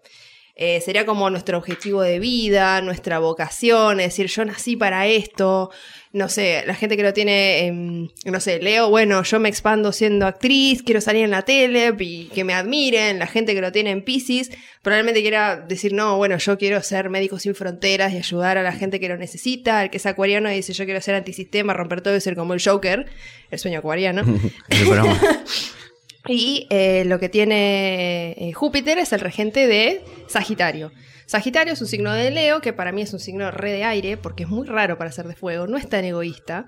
Piensa bastante en el todos, es muy optimista, de hecho Júpiter es el planeta de la suerte, de la alegría, de los viajes. Eh, y Sagitario es una persona que le gusta viajar, no le gusta discutir. Por ejemplo, vos, Santi, tenés bastante Sagitario en tu carta, tanto en Marte como en Júpiter. Entonces, probablemente en algún momento de tu vida se te pinte, che, me voy de viaje, quiero aprender de culturas extranjeras, por ahí quiero salir de Casares y a otro lado, no importa si es acá o en Mendoza o en la China. Otra cosa que hay que aprender es que la carta natal no va a determinar nuestra vida, la vida la determinamos nosotros. Y si estuvimos con una persona que es Sagitario, era un hijo de puta, era un hijo de puta. Claro, tipo, no te, no te escudes tipo en tu signo. No, pasa que yo loco. soy de Leo. Ah. Claro, yo soy de Leo, me encanta ser No, pasa que te no, cagué un tiro porque la verdad que soy de acuario y me repintó de la nada. Y Romper no, esa regla claro. establecida. Me, me pintó De- romper la regla de que, No dispares a la gente. de que dispararle a la gente es ilegal. Me, me pintó, boludo, todo bien. Soy de acuario. Perdonado. Eh, siempre dicen que los astros no determinan, inclinan. Entonces, ¿qué, qué va a hacer? Saber nuestra carta natal y decir, mira, tengo toda esta energía disponible en estos planetas. ¿La puedo aprovechar o no? Está en uno. Y a medida que ustedes van aprendiendo, van a empezar a notar que van a empezar a decir, uy, este es re acuariano. Y le- probablemente le peguen, porque empezaron a sentir mucha energía del otro. Dicen que, por ejemplo, los que mejor se llevan con la astrología son las personas con signos de agua, porque empatizan muchísimo con el otro, saben leer las energías y además quieren buscar una explicación esotérica a este mundo que no lo pueden entender porque es así. A, a la gente de Pisces no le entiende nadie, por ejemplo. Sentimos tantas cosas por segundo que un signo de fuego es como, ¿qué carajo? O sea, ¿qué te pasa, boludo? O sea, deja de maricorear. Me encanta tipo Gustavo sintiendo tipo así como. Me gustó sin de fondo. identificado. Después te hacemos una carta. así. Probablemente tenga mucha presencia de Pisces él y, y sufra bastante. Em, pero, a ver, no es sufrir de forma maricona y es una persona que está todo el tiempo llorando. No, que te afecta. Te, te afecta, claro. muchísimo lo que pasa en tu entorno y no entendés por qué el mundo es así. Entonces tratás de hacer cosas que te puedan sacar un poco de esa realidad. Otras cosas que no dije es que la luna rige a cáncer, que es una de las cosas que no mencioné, esto de la Ah. supuesta madre. Bueno, cáncer es el signo de, de ser la mamá de todos. Vengan a mi casa, yo les doy a comer a todos, todos juntos, la familia junta, las raíces, la historia, Ah, mira. muy melancólico, este, muy de la nostalgia. Y es un signo que llora mucho. Siente muchísimo cáncer, es muy sensible, es muy bueno y es muy sensible, al igual que Pisces. Luna. Eh, y terminé ahí en Saturno. Eh, Saturno es lo que les mencionaba antes, que es el padre, es el que pone los límites. Y acá hay algo re interesante de Saturno. ¿Vieron el club de los 27? Sí. de la gente que se mata, los famosos que se matan a los 27. Me sigue sonando algún título de película que llamo que no para Al, al club de la pelea, pero no hablamos de eso. Es verdad. Sonaba. Bueno, todos dicen, ¿por qué se matan a los 27, 28 años aproximadamente? ¿Por qué? Bueno, hay un suceso que pasa en la astrología, que es la- el retorno de Saturno. Cada 30 años aproximadamente se da el retorno de Saturno, que desde que el momento que nacimos tarda 30 años en dar esa vuelta, ese retorno que se conoce en astrología. Bueno, lo que pasa es que Saturno rige a Capricornio. Capricornio es el signo de los límites.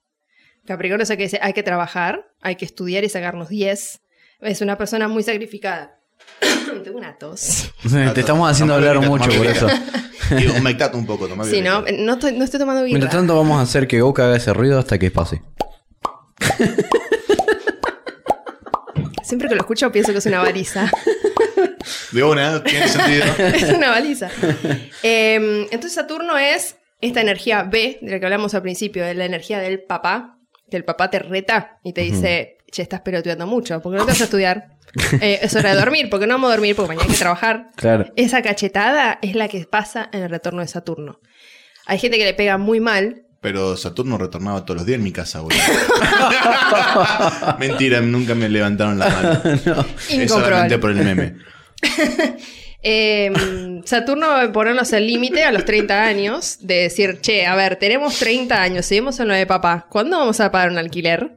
¿Cuándo vamos a crecer en nuestro trabajo? ¿Qué estamos el haciendo con nuestra vida? ¿Por qué votamos a Macri? Son preguntas que uno nunca va a saber la respuesta. Nunca sabe. No, mentira. Eh, es el quien pone el- el límite y hay gente que al límite le pega mal porque no le gusta. Es decir, bueno, che, es llegó el momento de tomar la vida adulta. ¿Cómo hago? Y hay gente que entra en crisis.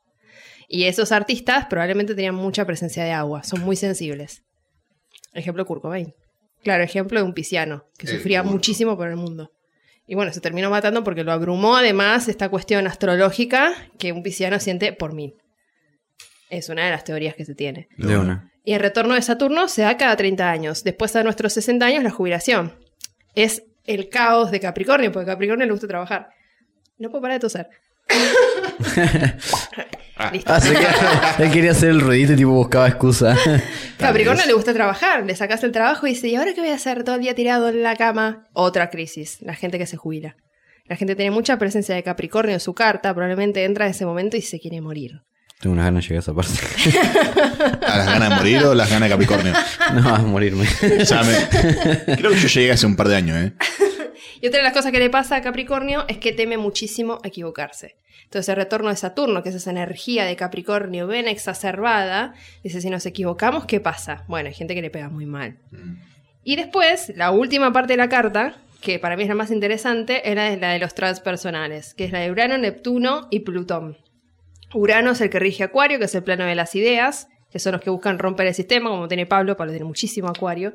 Se dan cuenta de un acuariano, por ejemplo, es un dato curioso, que la gran mayoría de los que tienen mucha presencia de Acuario tienen el pelo teñido de color, o se visten de forma muy fuera del sistema, o están en contra de un montón de cuestiones sociales. Urano piensa en la comunidad, no piensa en él. Por eso es el opuesto a Leo, que piensa en él nada más.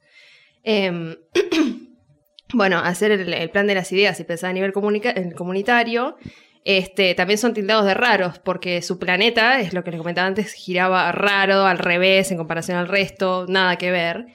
Eh, y además es una máquina de pensar, de tener muchas ideas muy rápido. O sea, fíjate que siempre que tira los primeros chistes o que piensa rápido es Pablo. Vos decís, ¿cómo hace este chabón para hacer este chiste ahora? A mí no se me ocurre. Bueno, es porque tiene mucha presencia de acuario. Son personas que piensan muy rápido y tienen muchas ideas innovadoras, son pioneros. Por ejemplo, son los que diseñan moda, son los que diseñan tecnología, son todos cosas por el bien común, ir en contra de un sistema establecido y proponer uno nuevo. Eh, son personas impuntuales, eh, son personas fuera del esquema. Eh, después Neptuno, que es el mundo del inconsciente colectivo, que es el regente de Pisces. Lo que pasa con Pisces es que, eh, bueno, primero un dato curioso de astrología, es que Neptuno fue descubierto por dos matemáticos al mismo tiempo en dos partes del mundo totalmente distintas. ¿Qué carajo? ¿En serio? Sí. Entonces Wow. ahí ves todo ese plano de que es transpersonal, porque fue algo a nivel humanitario que se descubrió. Pisces es un signo empático, como decía, que no tiene límites. Entonces piensa en el, en el otro como en el mismo. Distinto a Virgo, que es exacto, preciso y de tierra, y nos salimos de este molde. Pisces no tiene molde, es lo opuesto. Eh, entonces, ¿qué va a hacer? Neptuno va a ser el que explora todo el mundo del inconsciente, el mundo de la psicología, que de hecho empezó a hacer auge después de que se descubrió finalmente Neptuno, empezó a estudiarse la psicología como tal, el inconsciente de las personas, los sueños, buscarle el porqué a cosas que no lo tienen. Por eso es muy probable que la gente de Pisces sea la primera en creer en la astrología. Porque empieza a encontrar esos porqués que ellos en su día a día no pueden encontrar y nadie les puede, les puede explicar porque un pisciano piensa raro igual que un acuariano. Por algo soy amigo de ustedes, tienen mucha presencia de acuario. Em, entonces, eh, al no poder determinar esos límites, es el que sufre y son llamados las esponjas del zodíaco, porque absorben los problemas de los demás. En los planetas transpersonales, tanto Urano, Neptuno como Plutón, no hay que mirar el signo donde cayó en su carta, porque probablemente tengan muchos amigos que tengan el mismo signo. Por ejemplo, Santi y Gouka comparten el mismo. A ver, déjenme ver. El mismo día. El mismo Urano, Neptuno y Plutón. Ellos tienen Capricornio y Sagitario. Porque nacieron en, en- en el mismo rango de años, que creo que es cada 12 años. Nacimos en el que 95 cambia. los dos. Sí. Claro, entonces van a tener lo mismo. Sí tienen que ver en qué casa está. Y las casas van a ser otras cosas que ahora resumir re rápido porque son más fáciles. Y Plutón, que es el último planeta, en los Caballeros del Zodíaco era el que representaba la muerte, creo que has dicho. Eh, Ay, ¿a qué signo Scorpio. será?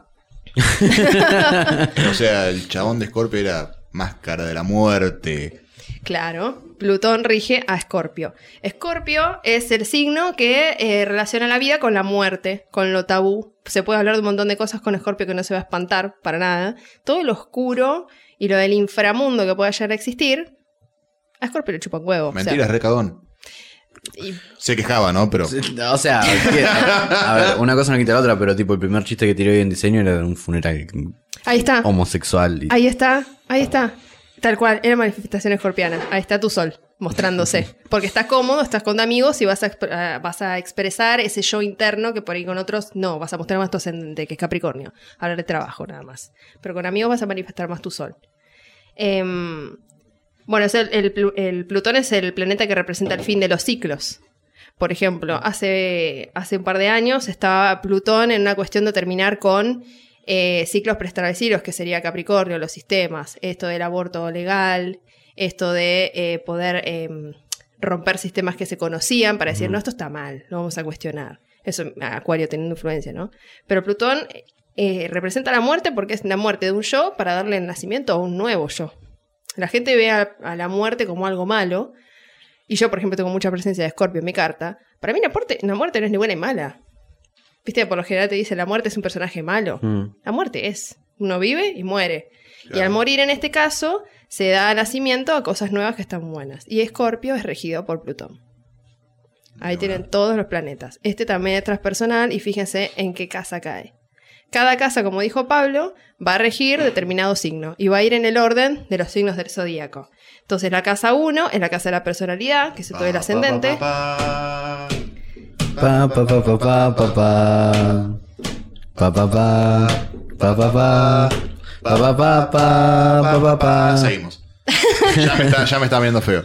tipo, dale, pelotudo, en serio. No, es para que descanse la voz. De paso puedo toser. No, la casa 1 es la personalidad, la casa 2 son los recursos, que es la casa de Tauro, esto de la plata. Eh, la casa 3, que es la comunicación, que es la casa de Géminis. La casa 4 son las raíces, la casa de Cáncer. La casa 5 es la creatividad, que es la casa de Leo. La casa 6, la salud del trabajo, que es Virgo. Virgo se preocupa mucho por la salud. La 7 son las relaciones, este, este Libra de que se preocupa por los demás. La casa 8 son los bienes comunes y el fin de los ciclos, que es la casa de Escorpio. La casa 9 son los, viajos, los viajes, los estudios, que es Sagitario. La casa 10, la realización y la, vocaci- y la vocación, que es este Capricornio. Casa 11 son los amigos y grupos, la vista en comunidad, que es la de Acuario. Y la casa 12, es- eh, 12 es el inconsciente, que es la casa de Pisces, la que cierra los ciclos y representa el plano psíquico. Es como un Psyduck. Entonces, cada casa va a ser un aspecto de nuestra vida que va a impactar. Por ejemplo, Santi tiene Venus en Sagitario, o sea que probablemente va a actuar sagitarianamente cuando se enamore de alguien, por ponerlo en un plano, o con sus amigos. En casa a 11. veces desespero, pero me enamoro. De tardes negras. Y lo va a tener en casa 11, que es el aspecto de Acuario, que es la comunidad. Entonces probablemente la traiga una persona que se preocupe por el resto de las personas. Ejemplo, a mí me pasó este, con mi pareja estable, que es vegano. Entonces, ¿qué piensa en la comunidad? Porque eh, eh, yo tengo Venus en Aries en casa 11. Me va a traer esa persona que piensa en los demás. Además de que exalta a mi Piscis, que siempre está pensando en los demás. Y en que nadie sufra. Por eso soy vegana, por Claro, es ejemplo. como que ese no todo, todo, se va relacionando. Todo se relaciona con todo. Entonces, Me para que lean su carta es planeta, signo que tienen en ese planeta y la casa que va a ser el aspecto de su personalidad en la cual va a impactar. Fin. Eh, hagamos si querés una, una- Esto no, no importa porque se va a editar, se corta. Edición, una pausa Santiago. para que descanses un poco la voz. La magia de la edición. Pero yo no escucho nada, dijo Agus. No me canso de hacer ese chiste. Ah, gusta Ah, más. Pobre así que Agus. nada, Dejarte con Pepa una- Marina. Después con eh, las consultas, ¿no? Sí, hacemos las consultas y cerramos. de tardes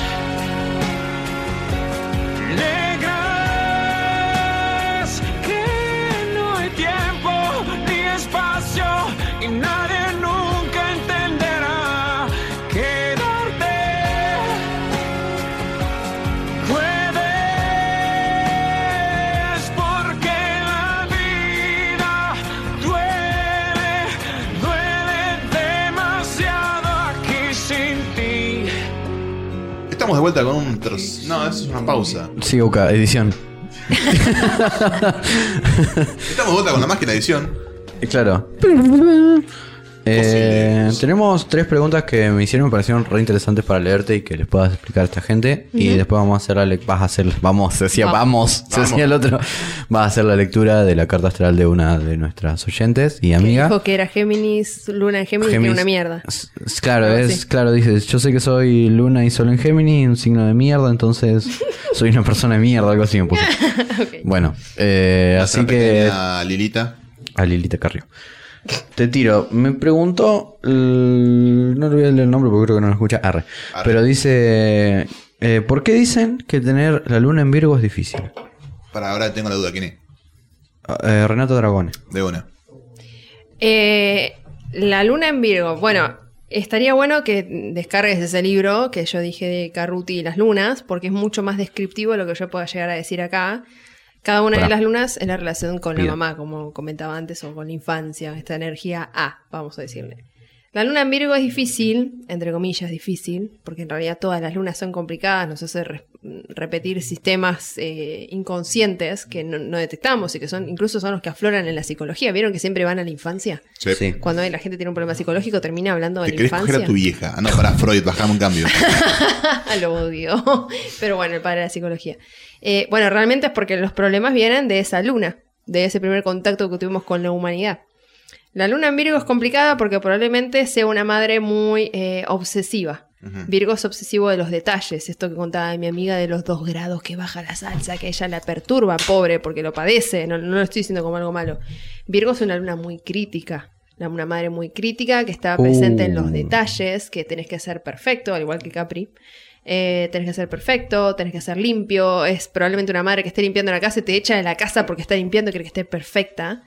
Eh, entonces es una energía complicada para un niñe, porque es una mamá bastante estricta y bastante precisa con sus movimientos y su forma de ser. Además, que es muy obsesiva quizás con el tema de la salud, de las cuestiones de detalle de ir al médico todo el tiempo, Todo- medicarse. Pa, qué paja. Claro, entonces por eso es una luna medio complicada de transitar. Igual repito, todas las lunas son complicadas, ¿eh? Todas tienen mecanismos que nosotros repetimos de grandes que decimos, ¿de dónde viene esto?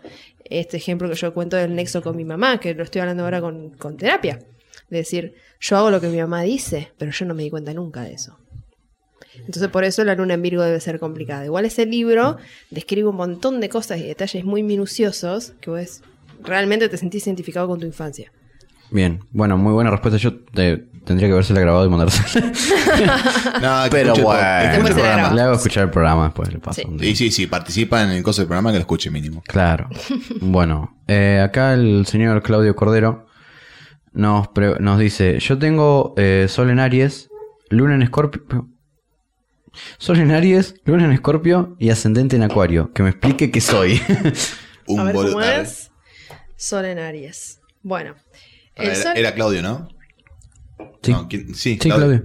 Hola, Claudita. Bueno, con él compartimos la luna, que es lo que comentaba.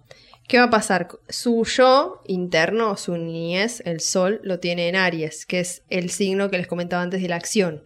Es estas personas que tienen que estar iniciando emprendimiento, iniciando rumbos. Si tiene que iniciar viajes, los tiene que iniciar ya. Si no está haciendo algo y está quieto un tiempito, su Aries va a estar como ahí. Movámonos, activemos. También Aries es un signo de fuego, es un signo lleno de furia, es el guerrero, que es lo que comentaba antes, viene de regente de Marte.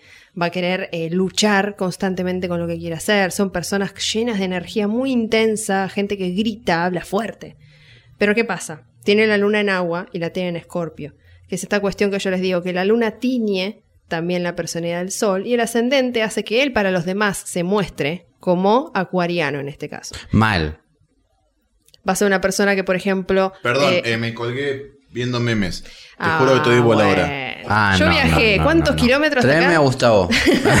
Es que me Y sonó, este porque- chabón está mirando meme. me sonó que me mandaron un meme, después me colgué, perdón. Eh, va a ser eh, una persona que se va a mostrar para los demás como acuariano. Se va a rodear de acuarianos, probablemente. Bueno, no es casual que sea conocido de ustedes. Mm. Yo veo en la carta de todas las personas que ustedes me estuvieron hablando que tienen fuerte presencia de casa 11 o acuario en determinado planeta. Gente que quiere ir en contra de un sistema establecido. Entonces él se va a mostrar como acuariano, como una persona con el bien común. Y ese bien común va a luchar con ese fuego interno que él tiene, que es su Aries. Aries es egoísta, piensa en él, al igual que Leo pero incluso es más egoísta que Leo. Y su luna, que la tiene en agua, va a hacer que su mecanismo inconsciente, su forma de actuar inconscientemente, va a terminar tendiendo a esta cuestión de hablar de cosas oscuras, de manipular gente, porque él tiene miedo a ser manipulado, eh, va a ser una persona muy sensible, va a ser otra esponjita de las emociones de los demás, entonces él inconscientemente va a tener eso metido, va a estar luchando con su fuego, con su Aries que se quiere expresar, pero no, pide- no puede porque esa luna lo, lo aplaca un poquito.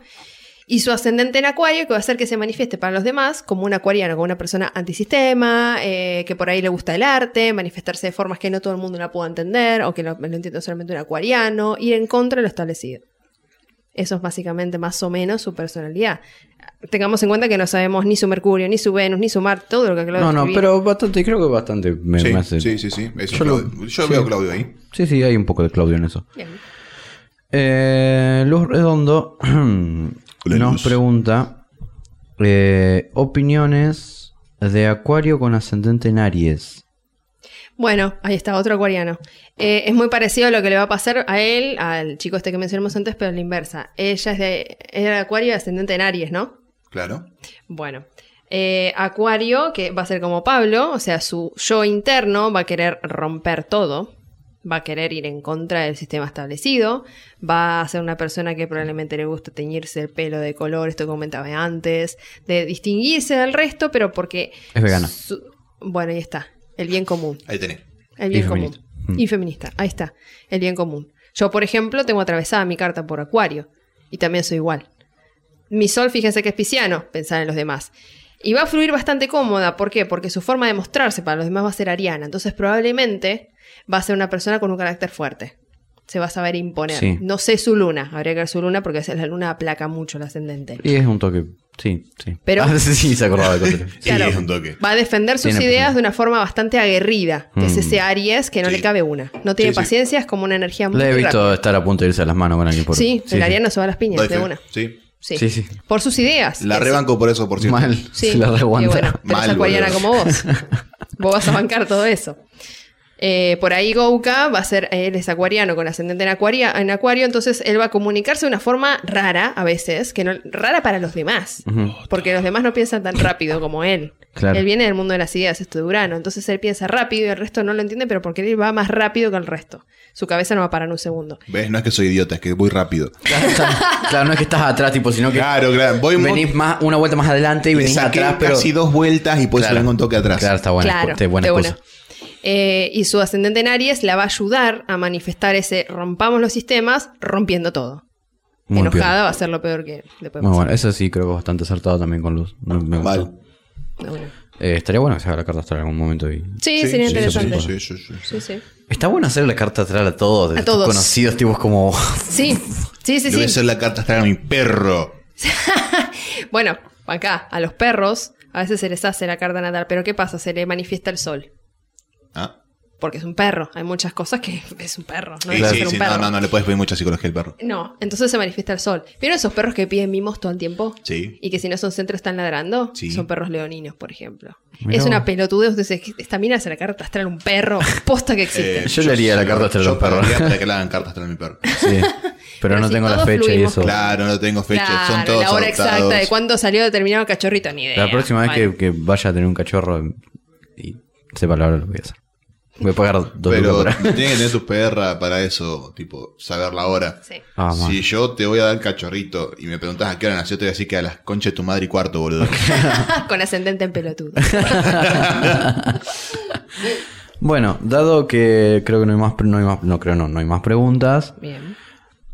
eh, tenés una carta de Ali que, que ibas a leer para que ella escuche y sepa más o menos Nuestra invitada del capítulo Paranormal. Para anormales. Claro. Para anormales. Si yo no me acuerdo de los números, me acuerdo de los temas. yo creo que sí, pero solamente porque lo subí yo nomás, tipo. Claro. Onda, yo me acuerdo que con tal persona hablamos de tal cosa, listo. No me Claro, sí, sí, sí, totalmente. Bueno, Eh, bueno, me acuerdo que. ella fue la que preguntó que dice que sabe que tiene Sol y Luna en Géminis, que es un signo de mierda y que ella es una mierda por eso. que fue lo que puso en la pregunta. Y eso me llamó la atención porque eh, me, me hizo recordar esta premisa de que no hay signos de mierda, que hay que desmetificar eso de, ay, bueno, él es egoísta, él es de Leo, que es lo que mencionaba antes. No, es un egoísta, es un egoísta, punto. No es un- Leo no, no es le eso. coger. Claro, le gusta matar gente. Claro, no, no, no. Es un asesino, punto. ¿A quién? Pero bueno. Pero matame a pijazos, papito. Luciano Castro. Luciano Castro. Pero Bueno. si ese de Scorpio tiene la cola en otro lado, ¿qué pasó ahí?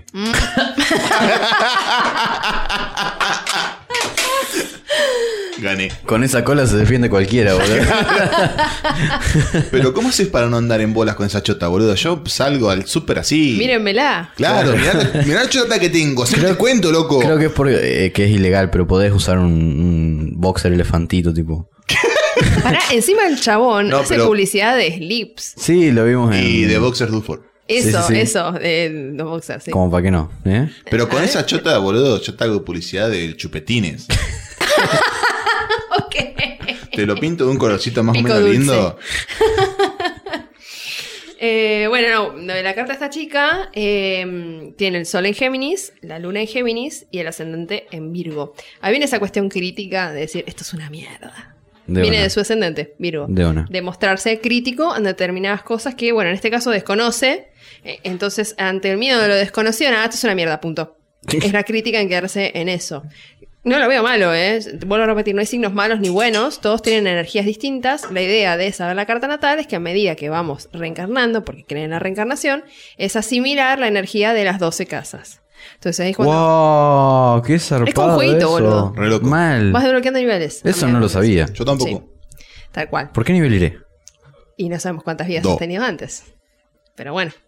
Wow. Eso es lo que nos determina el nodo norte. Vos, en este caso, en esta vida, est- esta chica estoy hablando, eh, este oyente, el nodo norte lo tiene en Géminis.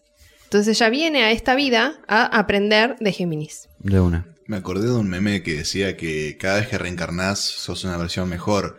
Y dice, fa, tremendo pelotudo era en la vida anterior. O sea, imagínate ahora, imagínate la Claro, anterior. Alto pelota. Yo creo que estaba en pleno 1800 y me fijé por qué la pistola no, sal- no salía el tiro. Y ahí te boludo. pegaste el tiro, de una, claro. Eh, Vos bueno, fuiste el que apretó el botón de Chernobyl, tipo, en la vida pasada. Estando parado en Chernobyl. nah, yo no creo en la radioactividad, va y se para en Chernobyl. Próxima vida, Carlos Casares, 1995.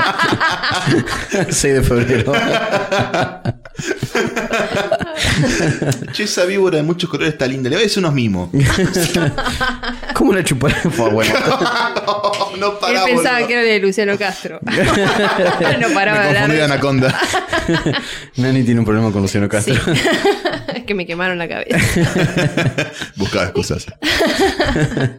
De buena. Eh, bueno, entonces. No lo ligaba.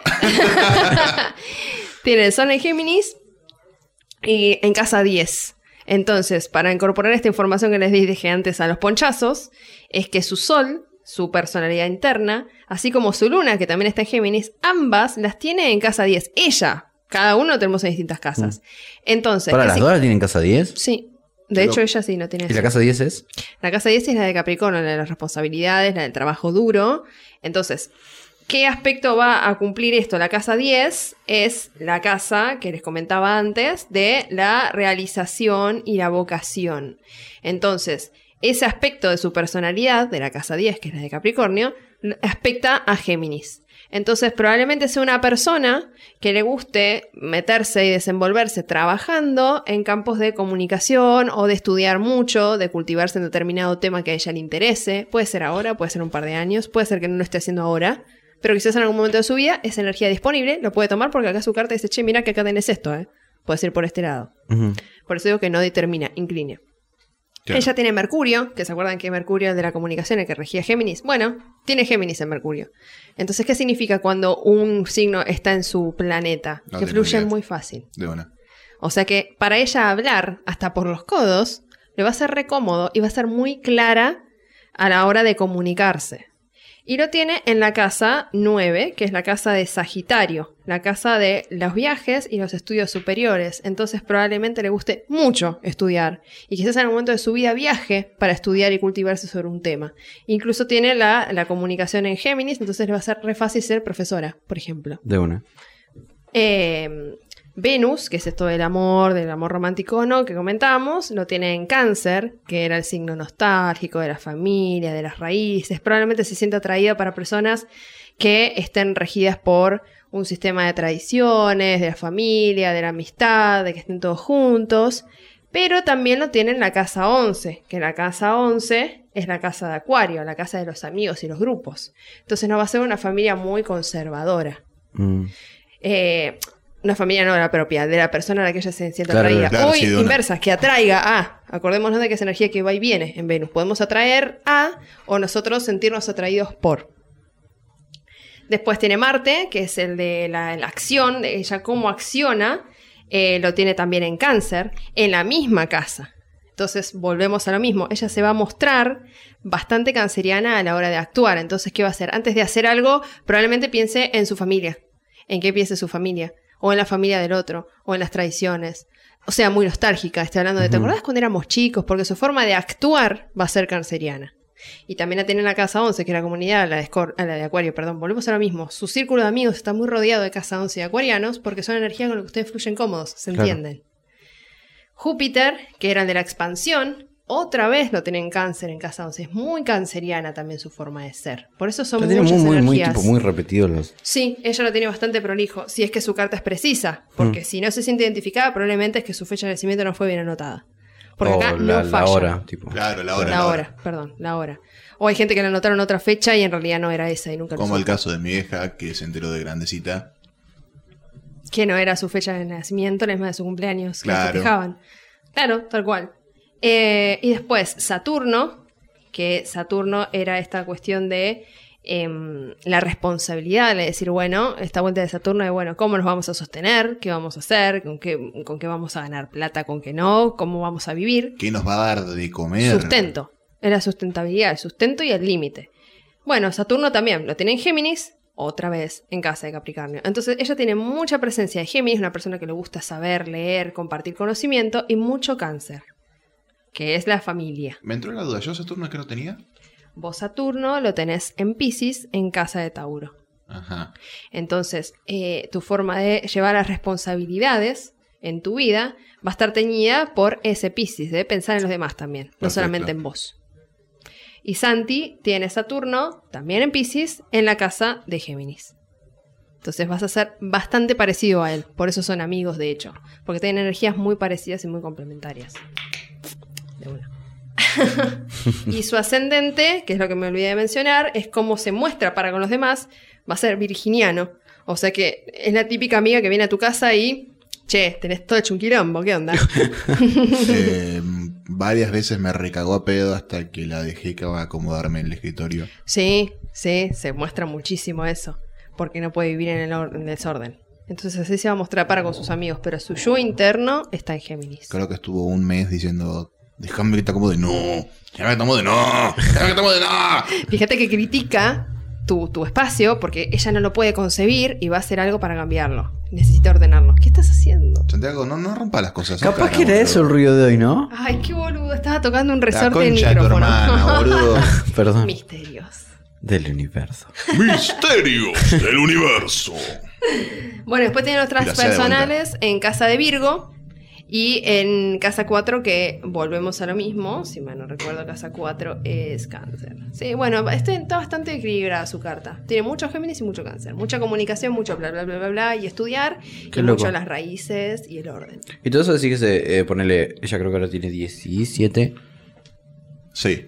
Y eso se puede empezar a. Tipo más fuertemente a, ver después de 20. los 20. Su ascendente. Sí. Sí. Mientras más crezca, más virginiana se va a mostrar para con los demás. Nunca va a perder su sol, que es Claro. Géminis, pero Bueno, está a bueno que tenga tipo en cuenta todo esto que dijimos. Y si se siente identificado o no, y si no, que averigüe bien su. Está bueno saber la carta natal a tiempo porque incluso cuando tenga su retorno a Saturno, que es esto que comentábamos de la, la crisis, lo va a tener en Géminis. Entonces probablemente va a decir, che, ¿qué hacemos que no estamos estudiando? Claro. ¿Qué hacemos que no estamos siendo profesores? ¿Qué onda? ¿Qué estamos haciendo? El responsable, él Ujú. no.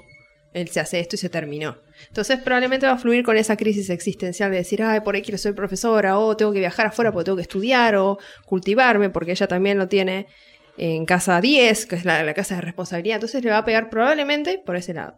Pero esa energía disponible, no, no determina. Claro.